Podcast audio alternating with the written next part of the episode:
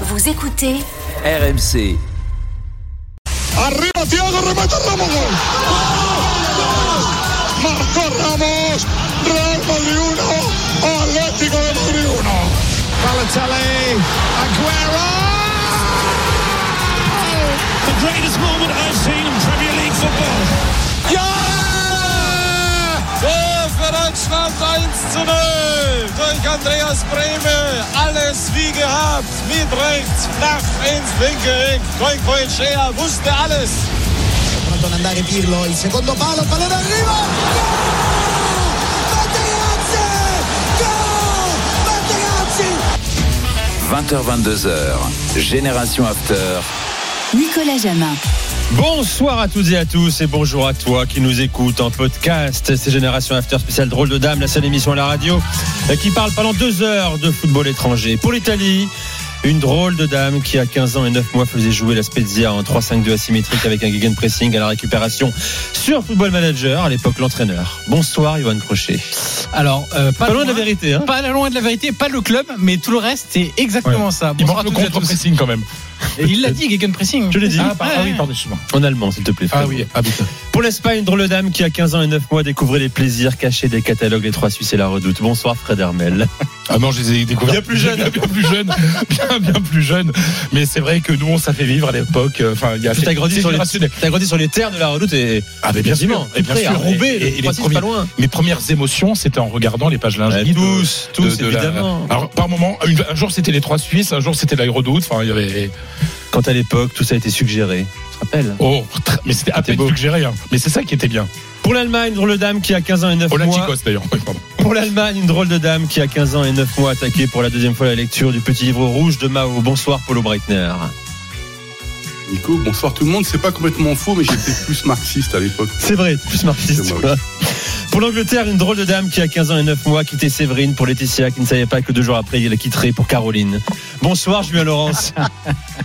Salut Nico, salut à tous. C'est dans l'action déjà lui. Mais c'est pas les t'es un catalogues fou, t'es un redoute. fou, toi. En fait, t'es un fou, t'es un fou. Ah, Là. c'est toi, tu sais a ma famille, elle écoute. Mais ça va, Ma grand-mère, 15 elle ans et 9 écoute. mois, ça va. T'étais en vrai. polo. C'est des bisous à l'époque dans la cour de récré. T'étais à quel établissement, quel collège Ah Salut ton collège, profites-en. J'étais alors j'étais au collège Offenbach ou alors j'étais déjà au lycée de la Croix à Maison Alfort. Donc Ouais, euh, il y a seconde, c'est beaucoup. ça. Voilà, c'est ça, en seconde. Donc lycée de la Croix à Maison Alfort, il y a beaucoup de, de mes anciens euh, euh, co-élèves qui, euh, écoutent l'after. Donc voilà, bonjour à Et, tout et le qui monde, sont fiers de et toi. Bah ouais. Ah, Exactement. vrai, Laetitia nous appelle au 32 16 On va la prendre dans un instant, bien sûr. Vous l'avez compris, on parlera, Tu m'as jamais rappelé. on parlera ce soir euh, du plus jeune joueur de l'histoire de la Serie A entré en jeu ce week-end avec le Milan à 15 ans et 9 mois. De quoi d'autre allez-vous nous parler, drôle de dame, ce soir? 15 secondes chacun. C'est strict. Johan, je commence justement avec toi.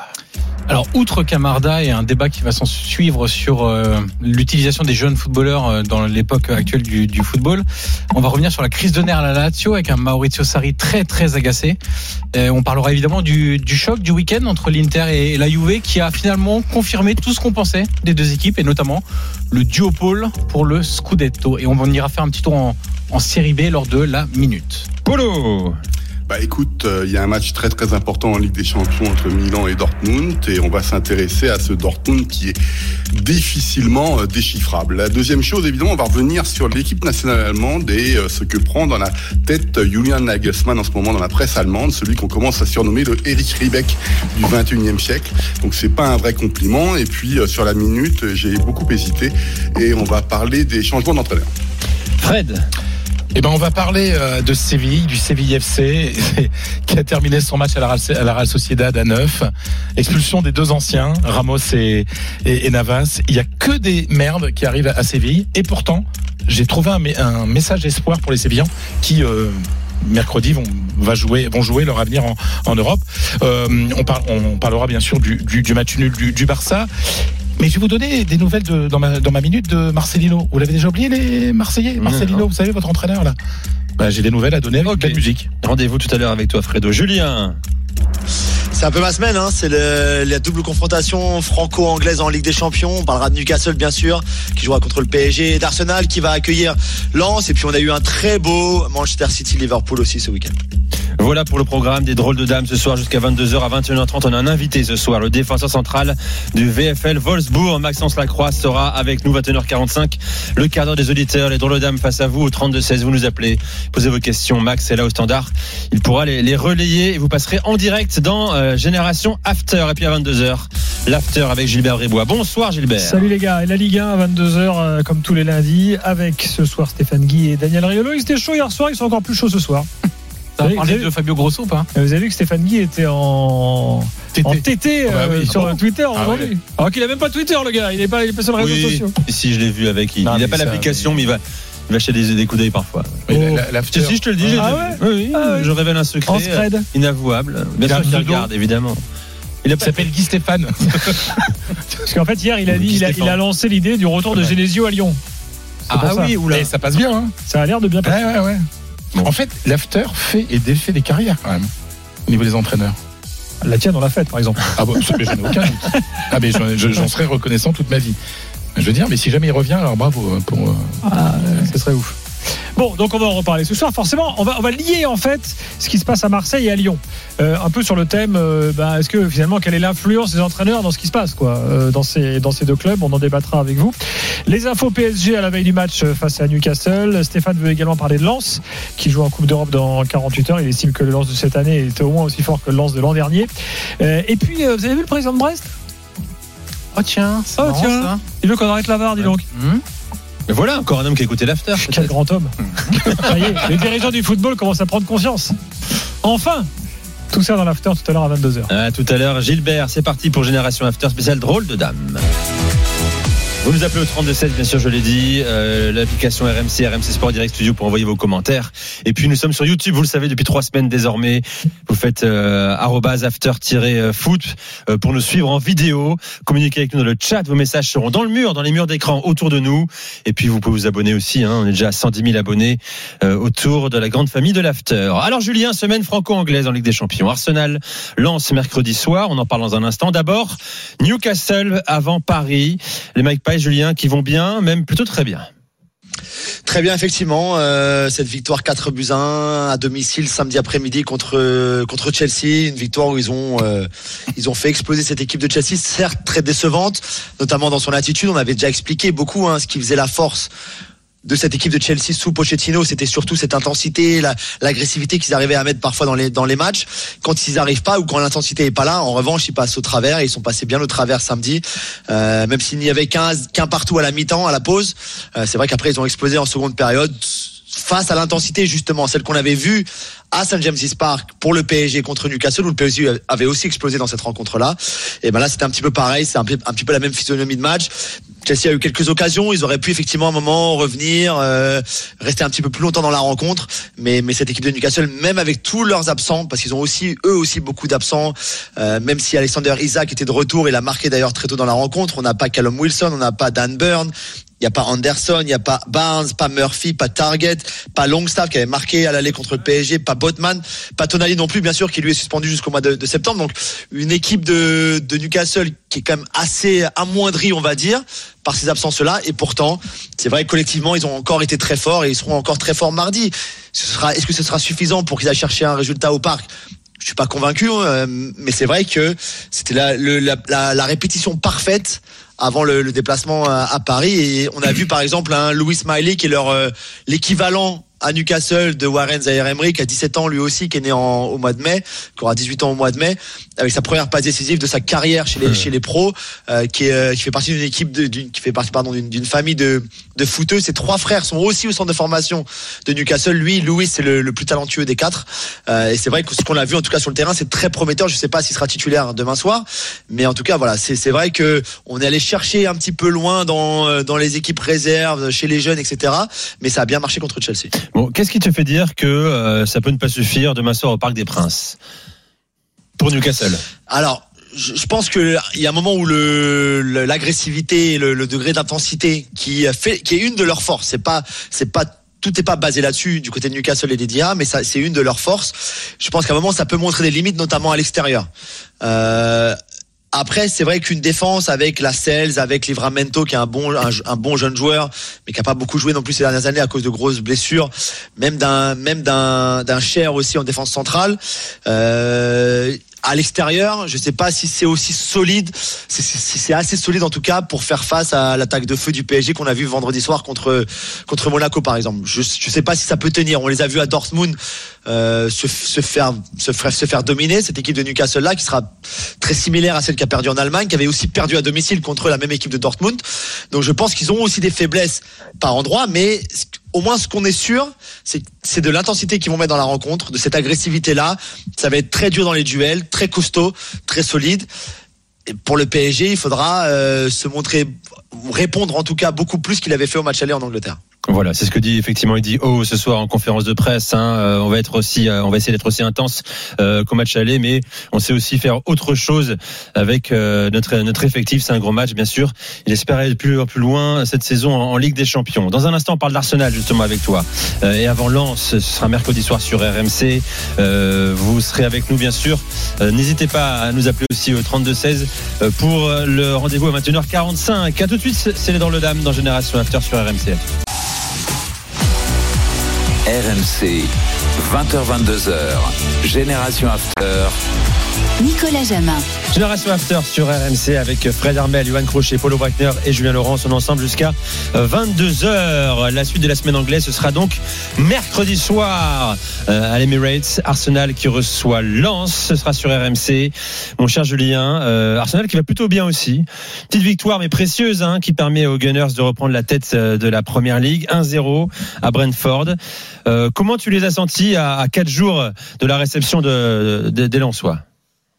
Plutôt bien. Alors déjà, ça va faire beaucoup de bien au moral hein, de, de, prendre la tête de la première ligue, de profiter du match nul entre City et, Liverpool. Il, il, le savait avant le coup d'envoi contre Brentford puisque c'était le, le, dernier match de, du, samedi, donc on avait déjà eu le, le City Liverpool. Il savait qu'en cas de victoire, il deviendrait premier. Tu as raison, c'était un peu compliqué parfois. Ils ont ils ont fait quelques erreurs. On a vu Ramsel qui était dans les buts parce que Raya pouvait pas jouer contre son le, club qui l'a prêté à Arsenal. Donc c'était une, une rare chance pour Ramsel de bah, de montrer de quoi il était capable. Et au final même s'ils n'ont pas encaissé de but il fait notamment une grosse erreur de relance qui a qu'aurait dû euh, où Mbomo et Wissa auraient dû don, auraient dû en profiter pour pour marquer. Donc ça n'a pas toujours été simple. Mais au final c'est Kai Havertz qui sort du banc pour aller marquer un but euh, qui est un petit peu qui devient un petit peu la la patte d'Arsenal, ce, ce, centre de Bukayo Saka, pied gauche, euh, au second poteau. C'était Trossard qui avait marqué contre le Chelsea pour arracher le match nul. Cette fois, c'est Kai Havertz qui, euh, qui est au second poteau pour, pour, pour, pour, la victoire contre Brentford.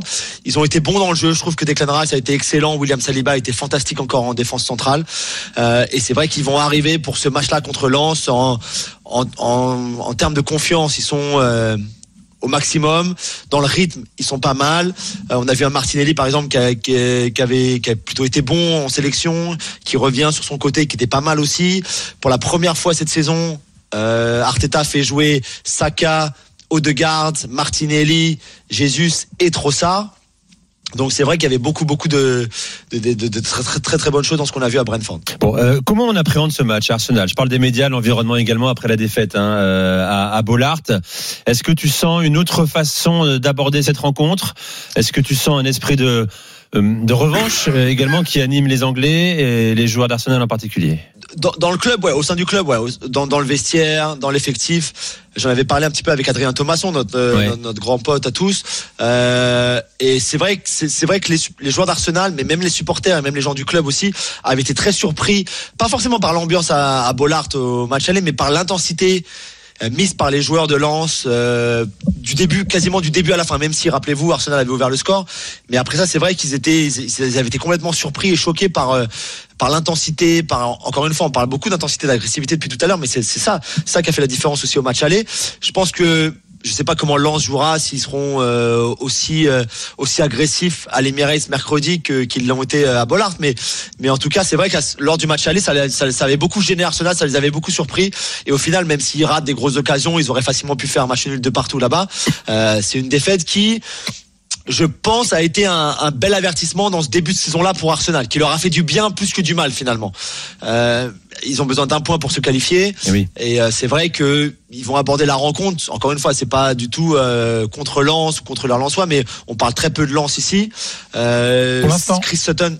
Pour l'instant, non, mais c'est sûr, j'espère, Fredo. Non, mais, c'est- non, mais là, c'est euh, le Lensois qui parle, hein, t'imagines bien. non mais Chris Sutton par exemple l'ancien joueur de, de Chelsea, du Celtic, de Blackburn qui a été qui a gagné la première ligue Blackburn qui sera le- le- l'ancien joueur qui, qui, qui fera les co-commentaires pour la rencontre m'a appelé aujourd'hui en me disant euh, franchement je vais être honnête avec toi euh, je connais pas du tout donc aide-moi Ah oui. pendant une demi-heure euh, je lui ai parlé de Lens etc etc donc il sera bon mais c'est vrai que voilà pour Chris Sutton par exemple qui sera la, la voix du match ici pour les Anglais Lens euh, il- voilà il avait vu des vidéos il avait regardé des matchs mais il connaissait il connaissait pas grand chose de cette équipe Bon, voilà, ce sera mercredi soir, bien sûr, sur RMC, euh, avec le débrief dans la foulée, avec euh, vous tous euh, dans euh, l'after. Polo demain soir, le Borussia Dortmund a une balle de match. Je parle du groupe du PSG, euh, encore une fois, et de Newcastle. Le Borussia peut valider sa qualif pour les huitièmes. Euh, une victoire à Milan suffira. Encore faut-il le faire. Le Borussia qui s'est préparé en proposant un nouveau match baroque, mon cher Polo. Euh, mené J'adore le 2-0, mot victoire que tu 4 utilises. buts à 2. Ouais, tu aimes Le mot que tu utilises, baroque, c'est exactement ça. Le, le journal Kicker, pas dans un article, mais dans, son journal, avait titré euh, que comme les supporters prennent des abonnements annuels, c'est un abonnement annuel aux montagnes russes. Euh, C'est-à-dire que quand tu es, euh, quand tu commentes le football allemand, que tu vois ce genre de rencontre depuis 18 mois, et ben au bout de 18 mois, tu sais plus trop quoi dire sur le Borussia Dortmund parce que euh, évidemment c'est au niveau de l'émotion. T'es mené 2-0 euh, au bout d'une demi-heure, tu ne vois rien de la rencontre, ça c'est dramatique. Contre Milan, tu ne peux pas commencer une rencontre en ne proposant rien et en ne faisant que défendre et ne jouant pas au football, comme si on était resté encore dans le vestiaire. Et puis il va y avoir une forme de révolte, emmenée notamment par le capitaine Par euh, pardon. Et puis ils finissent à 3-2 à la mi-temps. Tu comprends pas pourquoi? Euh, en deuxième mi-temps, ils se remettent à subir. C'est complètement fou, alors que euh, les, ces deux clubs ne s'aiment pas. Il faut absolument que Dortmund batte le Borussia Mönchengladbach parce que c'est une question de prestige. Euh, c'est des matchs classiques, comme on dit, dans, dans, dans ces rencontres, comme si Bordeaux rencontrait Nantes. Tu vois, on a, on doit pas perdre ce genre de, de, de rencontres. Et euh, finalement, ils subissent pendant une demi-heure complètement sur leur but. Kobel fait encore des arrêts. euh, il est d'ailleurs toujours le, le meilleur gardien d'Allemagne en ce moment. Et, et puis, bon, bah, sur un contre, il marque à la 97e. Donc ça fait 4-2. Donc le public est content. Mais en fait, la prestation globale n'est pas aboutie, elle n'est pas maîtrisée. Je sais pas du tout ce que ça va faire demain euh, contre un club italien qui est peut-être, en tout cas c'est mon analyse, l'équipe, j'ai envie de dire, qui maîtrise le moins mal son football de tout ce groupe. Parce qu'on a beaucoup parlé de ce groupe-là, comme quoi il y avait du potentiel, etc. Mais c'est peut-être le, le Milan, moi c'est peut-être le club qui maîtrise le mieux son football ou le moins mal son football par rapport aux autres équipes. Euh, et et, et je, je, je, je trouve que c'est très spécial. Et puis ça commence à barder dans les euh, euh, au niveau de la direction. Vatsku a commencé à faire des petites phrases par rapport à son coach qui le défendait. On sait maintenant qu'au niveau de la direction sportive, euh, Sébastien Kell, qui est arrivé aussi lui il y a quelques temps, ben ils ont de plus en plus de mal à discuter avec le coach Terzic. Donc tout ça fait qu'on ne sait pas trop. Il y a des joueurs qui s'expriment en off, qui commencent à dire bon Terzic il est bien gentil, mais il a peut-être pas le niveau pour ce niveau-là. Sauf que paradoxalement, Dortmund est encore l'une des équipes qui a gagné euh, lors de cette J12 puisque la Leipzig a perdu. Donc ils sont retombés dans le top 15. Ils sont en position favorable. Rappelez-vous ce que j'avais dit en début de saison en disant je vois pas comment Dortmund ne peut pas finir quatrième de ce groupe-là. Ben, finalement ils ont deux balles de match euh, demain contre Milan et euh, la prochaine fois contre le PSG à domicile. Donc finalement le bilan il est là. Mais alors euh, voir cette équipe jouer c'est quand même assez spécial. Et j'arrive toujours pas à comprendre ce qui se passe, pourquoi il n'y a pas un déclic? Donc c'est délicat. Dis-moi, le, président Hans Joachim Vasque euh, a parlé aujourd'hui. Il a expliqué que j'imaginais pas une seconde être à- au soir de la cinquième journée, euh, de la quatrième journée plutôt, euh, leader de ce groupe-là, dans un groupe où il y a deux euh, deux clubs qui sont des États en fait, euh, d'être premier devant l'Arabie Saoudite et le Qatar. Euh, bon, il a dit franchement, hein, c'est. Ah mais ouais, mais ça c'est un grand classique. Il a pas dit ça. Il a dit vous pouvez oublier la Super League. euh, Ah, il a dit moi. ça aussi. hein, j'ai pas vu ça. Oui, oui. tu vois. Alors je précise que Vasque est très connu pour ses, euh, j'ai pas envie de dire ses revirements de, de, de veste, ses revirements de veste, mais c'est quand même quelqu'un qui est très politique aussi. Donc euh, lui, il se rend bien compte aussi que si le football va vers la Super League et comme derrière le Bayern il y a le Borussia Dortmund, on va voir ce que ça va donner. Mais il a dit qu'il ne voulait pas entendre parler de la Super League. Ça fait des années. Le, football allemand a mis du temps d'ailleurs. Le Bayern et, et Dortmund ont mis du temps à se positionner sur la Super League. Je n'en reste comme toi qu'au niveau des déclarations, parce que moi j'attends de voir ce que ça va donner à la fin, évidemment. Euh, mais c'est vrai que ce qu'il dit est intéressant, mais il a une tendance Vasqueux, si tu veux. Vasqueux, moi je l'aime beaucoup. Il est très critiqué en ce moment parce qu'il a, il est là depuis longtemps. Mais Vasque, moi, je me rappellerai toujours une de ses phrases. C'était lui qui était en charge dans les années 90 et au début des années 2000, lorsque euh, le Borussia Dortmund a failli être en dépôt de bilan. C'est lui qui voyait tous les fournisseurs qui frappaient à sa porte pour se faire payer. Aujourd'hui, tu vois, c'est l'opulence par rapport à cette période-là. Donc c'est quelqu'un qui a tout vécu, c'est quelqu'un qui maîtrise parfaitement le monde du football, qui est très influent à la ligue, etc. Mais c'est aussi un politicien euh, parce qu'il doit se faire réélire, il doit, euh, y compris à la ligue, etc. Donc il n'a pas tort sur le principe, mais euh, je veux dire, jusqu'à preuve du contraire, euh, c'est pas interdit que des fonds, euh, euh, que, que des fonds qataris ou ce que vous voulez euh, prennent des clubs de football. Donc, euh, à la rigueur, s'il veut changer ça, qu'il fasse campagne euh, au niveau de l'UEFA pour qu'on change les règles du capital et comment faire pour avoir des clubs. Mais c'est juste des En déclarations. tout cas, sur le sujet, il y a un alignement entre la direction du Bayern et celle du, du Borussia, sur le sujet des clubs État. Euh, voilà pour le Borussia Dortmund qu'on vivra euh, demain soir. Euh, mon cher euh, Johan, le Milan, quand même, faut en parler, adversaire qui à San Siro doit absolument s'imposer pour rester en vie dans cette campagne de Ligue des Champions, euh, qui va pas forcément très bien, on en parlera tout à l'heure euh, aussi euh, actuellement. Euh, Est-ce que tu euh, estimes que ce Milan-là peut faire tomber ce Borussia avec quelques absents également? Oui, évidemment qu'ils peuvent le faire. Est-ce qu'ils vont le faire On verra demain soir. Mais il y a des blessés encore. Eh oui, Euh, Léao sera pas là, euh, ce qui est quand même déjà un vrai problème quand ton meilleur joueur, euh, en tout cas ta meilleure euh, arme offensive n'est pas là. Euh, cette équipe du Milan, elle est, elle est un peu à la peine dans le jeu, je trouve, depuis le début de la saison. Euh, elle a toujours ses principes de jeu, sauf qu'elle réussit moins à les appliquer. Elle est moins tranchante offensivement. Parfois, il y a des erreurs qui sont vraiment très bêtes, presque naïves défensivement. Euh, on n'est pas sur la régularité de la saison passée ou même de la saison d'avant. Euh, parce que ça aussi, ça a beaucoup tourné. C'est ce que j'explique depuis le début de la saison. Quand tu un renouvellement comme ça d'effectifs, il faut aussi réussir à s'aligner. Et puis, il y a vraiment une catastrophe de blessures depuis le début de la saison. Euh, C'est le club italien qui a le plus de blessures. Dans tous les rapports de, de blessures de Zeta qui sont euh, mis en avant, euh, le nombre de blessures musculaires euh, de Milan et pas de tout le monde, euh, tellement c'est n'importe quoi, etc. Donc, euh, il y a un vrai sujet sur ça qu'ils vont peut-être réussir à trouver, mais on sait.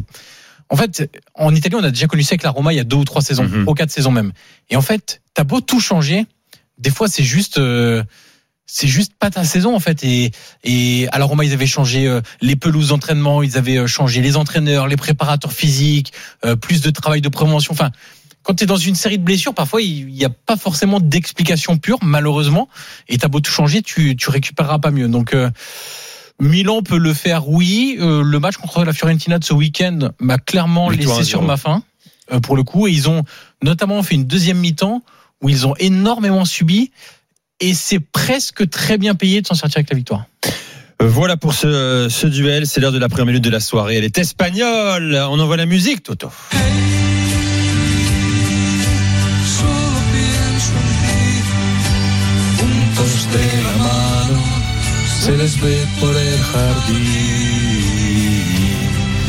On va parler de- d'Asturias, les Asturiens. Très agréable. Victor Manuel, l'un des plus grands chanteurs espagnols, asturien, né à Mieres, à exactement 48 km de la ville de naissance de Marcelino Garcia Toral, qui lui est, donc euh, qui est né lui à Villaviciosa. Asturies, vous savez, les Asturies, c'est une région très peu connue d'Espagne. C'est au nord, euh, c'est au-dessus de la Galice en fait. Au-dessus de la Galice, euh, c'est une petite région pour moi. C'est j'ai une fille asturienne, c'est ma famille espagnole d'amour, elle est, elle est de là-bas. Donc c'est une région que j'aime beaucoup. Victor Manuel, cette chanson est une chanson très célèbre des années, euh, une histoire de, des années 70. Il avait lu un article dans la presse où deux personnes en 1978 qui, qui, qui souffraient de déficience mentale se sont battues pour pouvoir se marier. Et il a écrit cette chanson qui est magnifique. Donc voilà, la référence, c'est parce que ce sont des Asturiens, que c'est le plus grand chanteur asturien, Victor Manuel, pour parler de Marcelino l'Asturien, qui est lui de l'autre côté du pays, qui est euh, à Villarreal, donc dans la communauté de Valence. Ben, on va régulièrement donner de- des, nouvelles de, l'entraîneur, euh, l'ex-entraîneur de, de l'Olympique de Marseille. Il a du boulot. Il a du boulot sur la table parce que le match contre Osasuna en plus a été très très très compliqué, mais ils ont gagné. Parce qu'il y a eu un très bon euh, Jorgensen, euh, le gardien euh, suédois dans les buts de Villarreal. Et surtout, il a fait un choix fort lors de ces deux.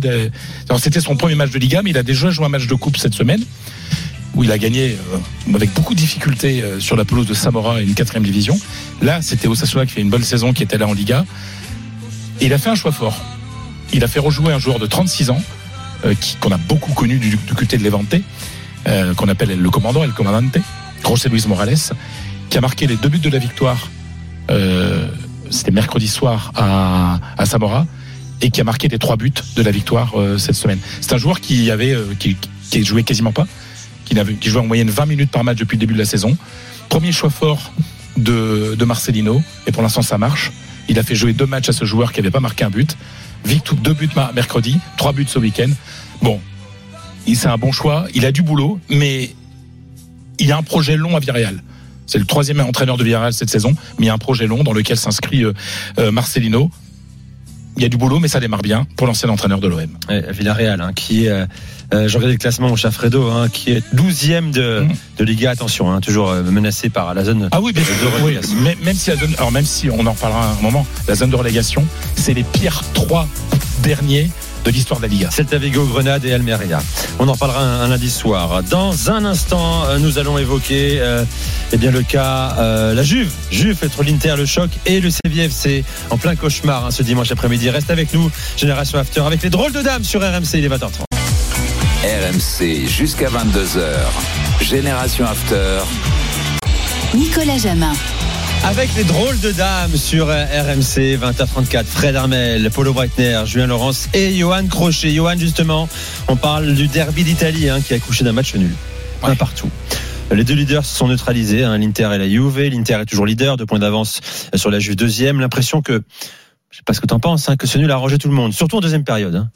Oui, clairement, parce que la première mi-temps, elle est, elle est plutôt rythmée. Il y a, on sent de l'agressivité. euh, on reprend les termes qu'on utilise beaucoup maintenant, l'intensité, euh, tous les termes euh, habituels, mais il y a des volontés de. Alors, il y a deux oppositions de style. Hein. La Juve attend et contre, ça c'est clair, mais on s'attendait pas à autre chose.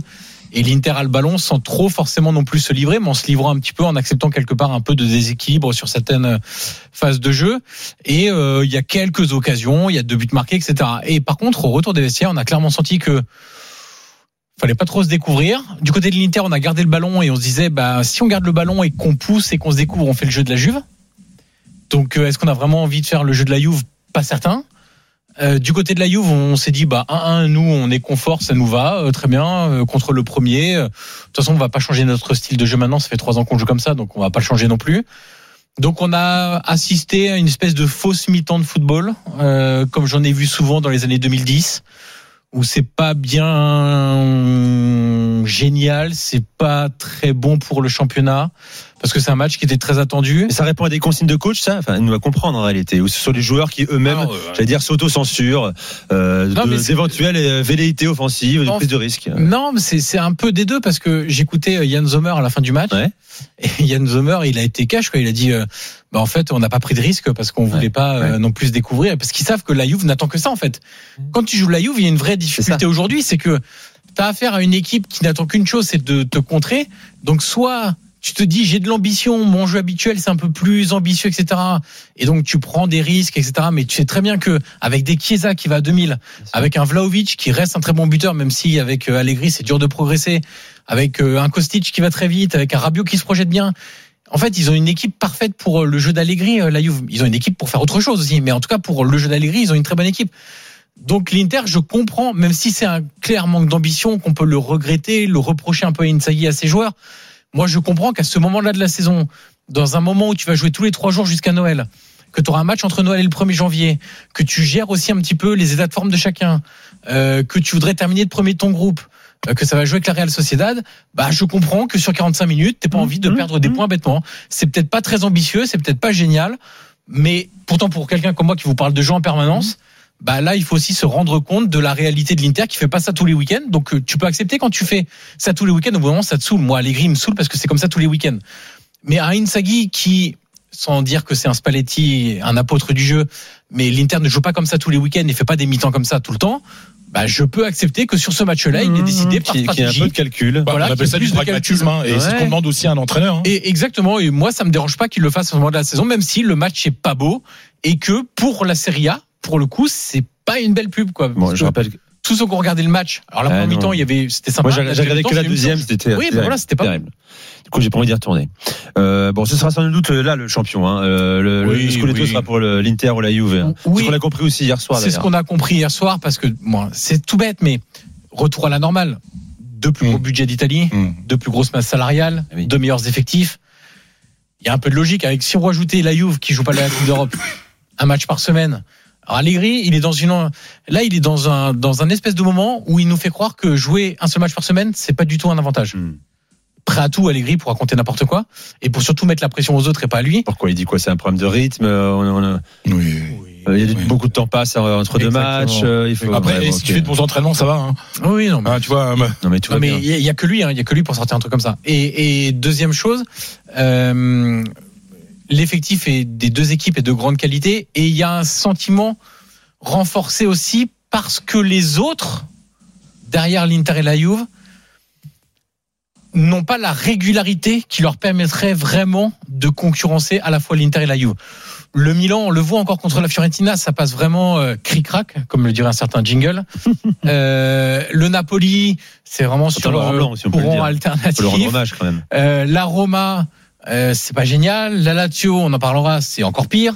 Donc finalement, il n'y a pas vraiment de concurrent à ces deux clubs-là. Je suis pas sûr que dans cette espèce de, de course, on soit tiré vers le haut cette année, contrairement à certaines autres années où, où même s'il y avait un peu d'homogénéité, Ouais. c'était parce que c'était bien. Là, je suis un peu moins, un peu moins certain, notamment sur la régularité des gros. Retour en Espagne, mon cher Fredo. Le CVFC, je le disais, est en plein cauchemar. Alors défaite à la Sociedad, une de plus, aucune à la victoire Real, à la Real. à la Real C'est Sociedad. la Real ou la Real Sociedad. Si j'ai la Real Sociedad, c'est pas bon. Si, mais t'as dit la Sociedad. D'accord. La Sociedad, ça n'existe pas. Je, je suis désolé. hein, je- mais t'as raison de le dire. C'est comme Real de Madrid et moi aussi je dis plein de conneries, hein, mais voilà. Je... Aucune victoire sur les sept derniers matchs, euh, et puis dimanche après-midi catastrophique. Bah, c'est-à-dire que, bah, c'est-à-dire que le cauchemar, il est, il est de partout. Euh, c'était aller jouer à la Real Sociedad, c'est à Saint-Sébastien, c'est toujours compliqué. Hein. Euh, Cette année, c'est quand même dur. Moi, j'ai vu l'Inter, euh, ils ont pris Voilà, bouillon. bah, c'est voilà. Mais la Real a pas fait un bon match hier. Sauf que ça faisait 2-0 au bout de quelques minutes. Mm. Il y a eu un penalty. On a cru à un moment qu'il y avait un penalty. Bon, il n'y a pas eu de penalty. On s'est dit ça va être une boucherie. Franchement, vu la première période de Séville face à une Real Sociedad, Real Sociedad qui a mis deux buts euh, sur deux tirs, je me dis bon, et ça- ils vont se prendre 7-8-0 là. Enfin, c'était un truc. Puis finalement, en deuxième période, ils se sont un petit peu révoltés. Et Nessiré a marqué un, marqué un but. Et là, la Real Sociedad, pour la première fois de la saison, je les ai sentis parce qu'il y a aussi la Ligue des Champions qui joue là. Voilà, je les ai sentis en deuxième période moins moins sûrs de leur euh, de leur domination du ballon en fait. Voilà, parce que c'est une équipe qui qui est fort de sa technique et de son collectif, etc. Et aussi de ses individualités. Hein. Même Kubo, il fait pas un grand match, etc. Et puis là, vous avez un événement. c'est drôle. Les deux plus anciens qui sont coup sur coup expulsés. Ramos expulsé euh, pour une faute dégueulasse. Et Ramos est devenu l'Espagnol à avoir été le plus expulsé de, son- de sa carrière. Combien de fois? À votre avis? L'espagnol, pas le joueur de Liga. Non, non, le, le joueur Toute espagnol, compétition toute compétition, euh, il a jamais été expulsé en sélection. C'est intéressant ça. Mais toute compétition con- confondue, en comptant ces deux expulsions. J'irais 26, 30, 29. 29, 30. 30, 30, 30 rouges. 30. Pas mal. Longue 30. carrière, mais c'est quand même beaucoup. Sur un bilan de quoi De 600 matchs, on va dire à peu près Euh, ouais, bah, oui, je pense. Ça fait quoi Euh, 5% de matchs euh, oui, oui. finissent par un rouge Non, non, mais c'est. Mon ratio était pris un supérieur. rouge exprès à Amsterdam euh, avec. euh, Mais bien sûr que si. Xabi Alonso, non c'est Et pas bien entendu, il avait pris un jaune exprès. Ouais, c'est ça. Il Ouais, avait pris un jaune oui, exprès rouge, pour, pour pas jouer le Oui, match et retour ils avaient perdu parce que comme le bah, c'est ce qui avait provoqué le, départ de 30 rouges euh, le, départ de de, Solari et la- le, la retour, le retour de Zidane. C'était le grand Ajax, c'est le plus beau de ces dernières années. Bref, donc là tu te dis c'est terrible parce que là en plus et, cinq minutes après t'as Navas qui euh, dit des noms d'oiseaux à l'arbitre expulsé, c'est-à-dire les deux mecs qui ont débuté ensemble hein, au centre de formation, les deux mecs qui sont les les, les boussoles de, cette équipe, hein, qui sont les les comme on dit, euh, les, les deux joueurs d'expérience qui se font expulser. La Real Sociedad a eu un rendez-vous, euh, je veux dire, le CBFC a un rendez-vous institutionnel important dans une semaine. Parce qu'il y a la guerre entre les actionnaires. Donc il y a l'Assemblée Générale des actionnaires. Où vous avez l'ancien président qui a beaucoup d'actions et qui essaye de séduire euh, les petits actionnaires, José María del Nido. Mais vous avez aussi José María del Nido, qui est le vice-président actuel, qui est son fils, mais qui est fâché avec son père. Et José María del Nido, qui est le vice-président de Pepe Castro, l'opposant numéro un à José María del Nido. C'est-à-dire qu'on on dit qu'il pourrait y avoir un changement de président la semaine prochaine. C'est-à-dire que José María del Nido, fils, pourrait devenir le président avant la, peut-être la semaine prochaine ou avant la fin de l'année. Mais en même temps, José María del Nido, père, essaye de virer l'équipe où il y a son fils. Vous voyez, vous bon, c'est c'est Tout ça, on devra assurer un maintien aussi parce que Et voilà, on a- euh, 12e voilà. de Liga, on 15e, assure un enfin, maintien. 15e de Liga, 12 Et puis points. tout ça, en sachant que mercredi, s'ils perdent euh, les Sévillans euh, contre Le PSV. Le PSV Eindhoven, euh, bah, c'est foutu pour la qualification et c'est quasiment mort pour euh, euh, pour la qualification en. Pour en Lens. Pour Lens, ce serait parfait.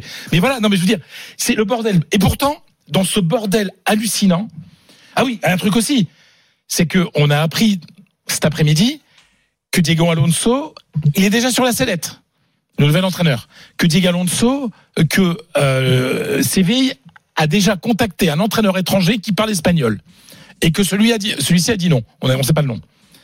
Donc voilà le bordel. Et pourtant, je suis, il, y a- il s'est passé quelque chose dans la deuxième période contre la Sociedad.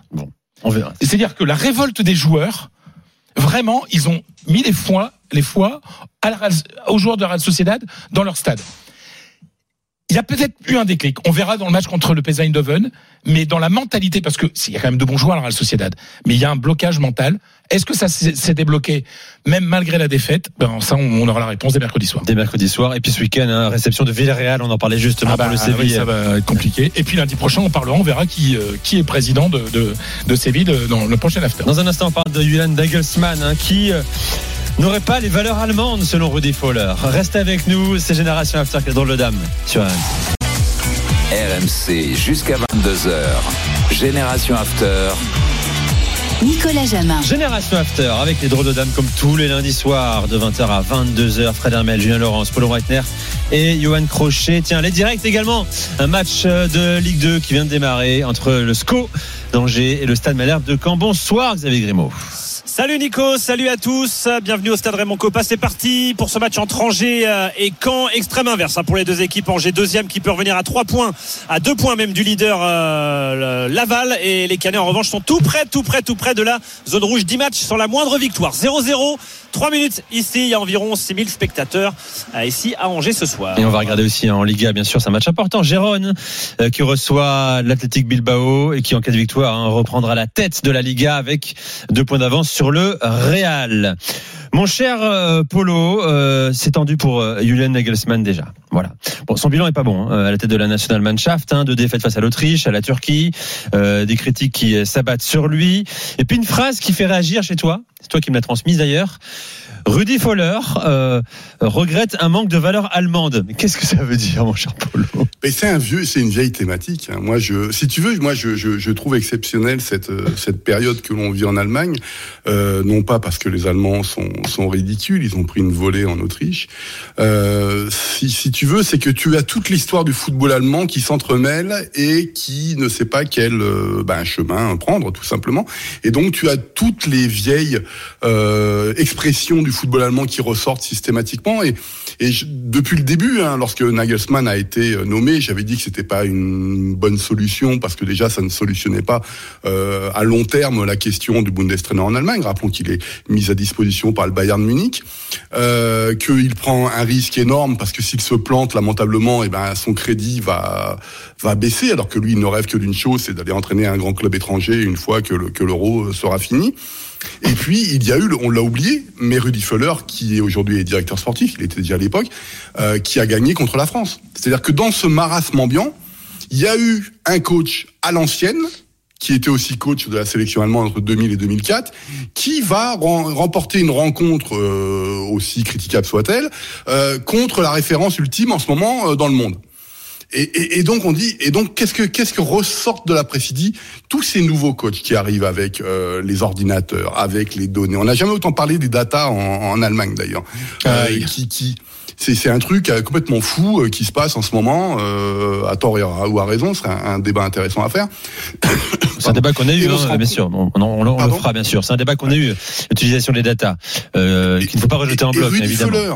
Qui ne voulait pas rester sélectionneur, alors qu'il y avait dans la presse allemande et dans le peuple allemand un sentiment de eh, t'es un ancien Rudy, tu sais ce que ça veut dire de gagner avec la sélection allemande et tout ça, reste à la tête de la sélection. Il y avait beaucoup de de- de- de- d'éditorialistes qui avaient dit mais et si on gardait Rudy Feller juste pour y arriver à l'Euro 2024 comme ça et qu'on s'enquiquine pas, laisser la tête libre aux, joueurs, les enquiquiner pas avec des vidéos dans tous les sens et ceci et cela, juste qu'ils ont envie de jouer.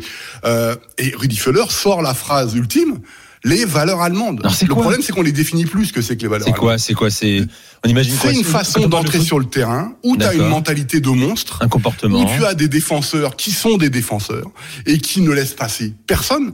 Je le rappelle, l'histoire de la sélection allemande, quand tu vois de, de- sur les 50 dernières années, il n'y a pas forcément de grandes sélections, mais ils sont toujours présents.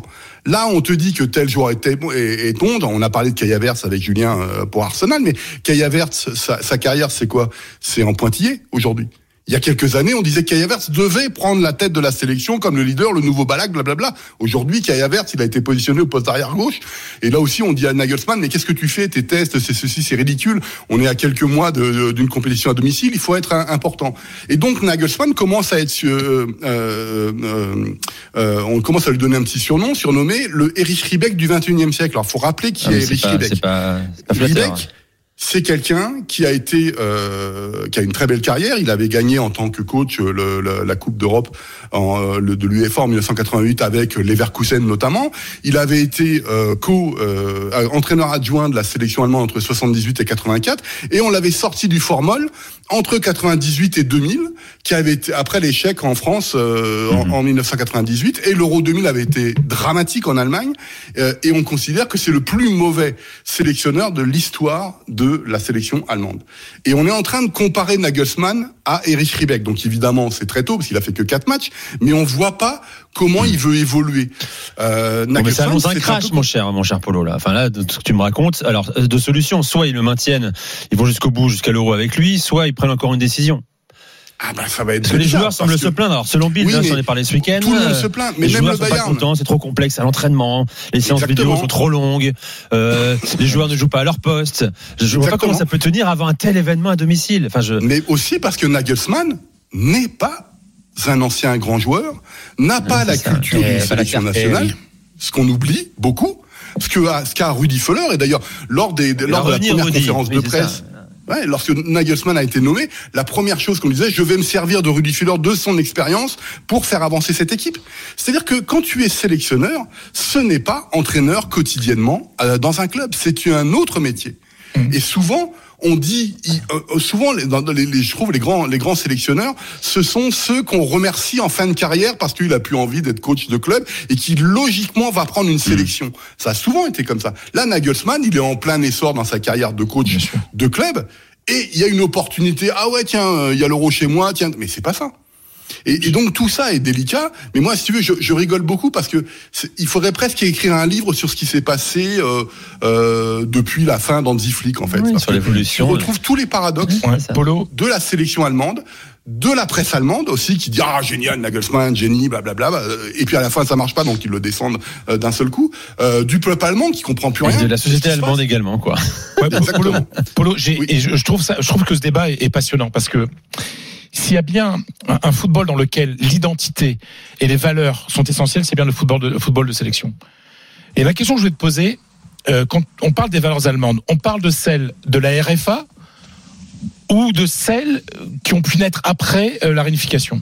Oula, là, il va. Ben oui, non, c'est- parce c'est là, Non. thèse, là. Ben oui, non, Euh, parce que- là, là j'en ai pour deux heures. Mais Mais c'est- non, mais, non, mais je veux dire parce que, que, euh, on parle de quoi Parce que nous, euh, pour moi, les- le football allemand, c'est le football de la RFA, Oui, de ma génération. oui, est-ce qu'on parle de ces valeurs-là, quoi Tu vois, ou, Tu peux y arriver en Et 15 quelque part, secondes, c'est ça, parce que de toute façon, euh, la RDA a été absorbée, et même le RDA, la RDA du football a été absorbée par la RFA, et de toute façon, c'est euh, le, le- le culte de la RFA qui domine.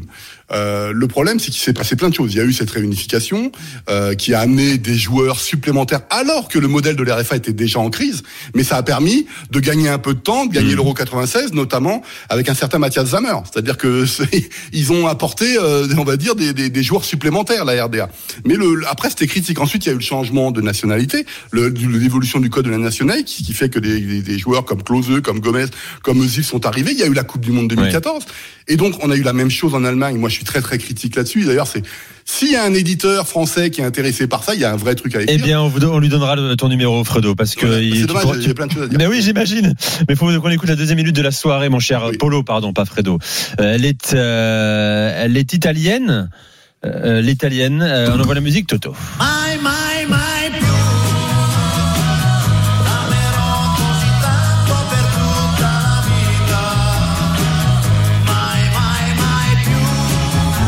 longtemps que je n'ai pas mis du Celentano. Ouais, tu m'as fait découvrir en plus. Ah, Merveilleux. euh, bah oui, oui, ça va être au moins la quatrième ou cinquième fois que je mets du Celentano dans, dans la minute italienne. Impazzivo per te. Euh, J'étais fou de toi, en gros. Euh, la, la traduction. Pourquoi? Alors, il y a en série B, il y a une équipe qui fait euh, un peu parler d'elle euh, parce qu'elle a un bon classement et qu'en plus elle joue un football très agréable. C'est Catanzaro, donc c'est en Calabre, euh, tout au sud de l'Italie. Et cette équipe est montée la saison dernière avec un football très offensif, euh, une avalanche de buts, avec euh, des joueurs extrêmement bien exploités, très valorisés. Et on se disait cette saison, on a un peu hâte de les voir à l'échelon supérieur, voir si cette dynamique peut continuer. Et elle continue. Ils sont sixième actuellement. Ils sont pas loin de la troisième place. Je rappelle qu'en Italie, de la troisième à la huitième place, il y a les playoffs de montée. Euh, les deux premiers montent directement et ensuite il y a toute une cérémonie de, de, playoffs. Et cette équipe de Catanzaro, euh, elle est connue notamment pour son stade. Et son stade est lui-même connu pour un événement ou pour quelque chose en rapport avec ce stade. Je vais pas vous faire deviner parce que si on ne le sait pas, on peut pas deviner. C'est pour un pain maritime. Un pain maritime. Un arbre, un pain Ah, maritime, un pain maritime. un pain maritime, euh, proche du pain parasol, on connaît même dans le sud de la France ou même à Rome. Et en fait, cet arbre a poussé au pied du virage ouest du stade. Et en fait, en grandissant, en grandissant, il est devenu majestueux et il offrait de l'ombre dans la tribune. C'est un stade euh, vétuste, hein, euh, découvert, pas, pas d'abri, etc. Et il offrait de l'ombre à l'été. Et je peux vous dire qu'au mois de mai, juin, septembre, Oui, en Calabre, un peu d'ombre, ça fait pas de mal. Et euh, cet arbre était euh, une sorte de de totem pour les gens. Ils étaient, ils adoraient ce, ce- cet arbre, d'où le titre. J'étais fou de toi. Malheureusement, comme beaucoup de pins maintenant en Europe, il est tombé malade. Il est malade. Malade, ils ont été obligés de l'abattre parce qu'il risquait de tomber sur la tribune. Et donc ce club aujourd'hui est orphelin de son arbre, mais par contre est en train de vivre une très belle saison en Série B. Voilà une belle histoire encore. Magnifique, euh, mon cher Johan. Dans un instant, on revient sur le choc hein, City euh, Liverpool avec euh, euh, Julien et on parlera de Camarda, 15 ans 9 mois, plus jeune joueur de l'histoire à avoir quelques minutes en Serie A. Reste avec nous, c'est Génération After avec dans le Dame. RMC jusqu'à 22h. Génération After. RMC. Si pour ma première saison dans l'after, j'ai deux finales anglo-anglaises en Ligue des Champions. J'invite tout le monde au resto, j'invite les auditeurs, j'invite tout le monde. Je souhaite une seule chose. Soit l'Allemagne va au bout, soit elle se fait sortir avant. Bonsoir. Alors Johan, bon t'as l'habitude maintenant? Euh, merci François. Et ça fera 12 ans sans match de Coupe du Monde. Salut Zizou. Merci Zizou. 20h22h. Génération After.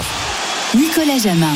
Avec Johan Crochet, avec euh, Paulo Breitner, Fred Armel et Julien Laurence. Dans un instant, on parle de City Liverpool. D'abord le direct, la Ligue 2 Angers face à Caen avec toi, Xavier Grimaud. De, de jeu toujours 0-0 entre le, le SCO et Caen. La domination on va dire euh, dans le jeu du, du SCO d'Angers qui a très largement la possession. Mais les premières frappes elles ont été en faveur de, de Caen avec notamment une, une frappe d'Ali Abdi il était en très bonne position. Sa frappe est passée au-dessus des buts de, de Yaya Fofana. Pour l'instant c'est un match tout à fait correct avec euh, des Angevins malgré tout qui n'arrivent pas trop à être dangereux mais qui font bien circuler le ballon. 17 minutes 0-0 entre le SCO et Caen. Et c'est parti entre Gérone et, et Bilbao, mon cher Fredo. Depuis euh, deux Ouais, minutes, oui. on aura un œil sur ce match, bien Ouais, sûr. et, et- et une chose importante, euh, ça a d'ailleurs été euh, euh, rappelé par un, un auditeur.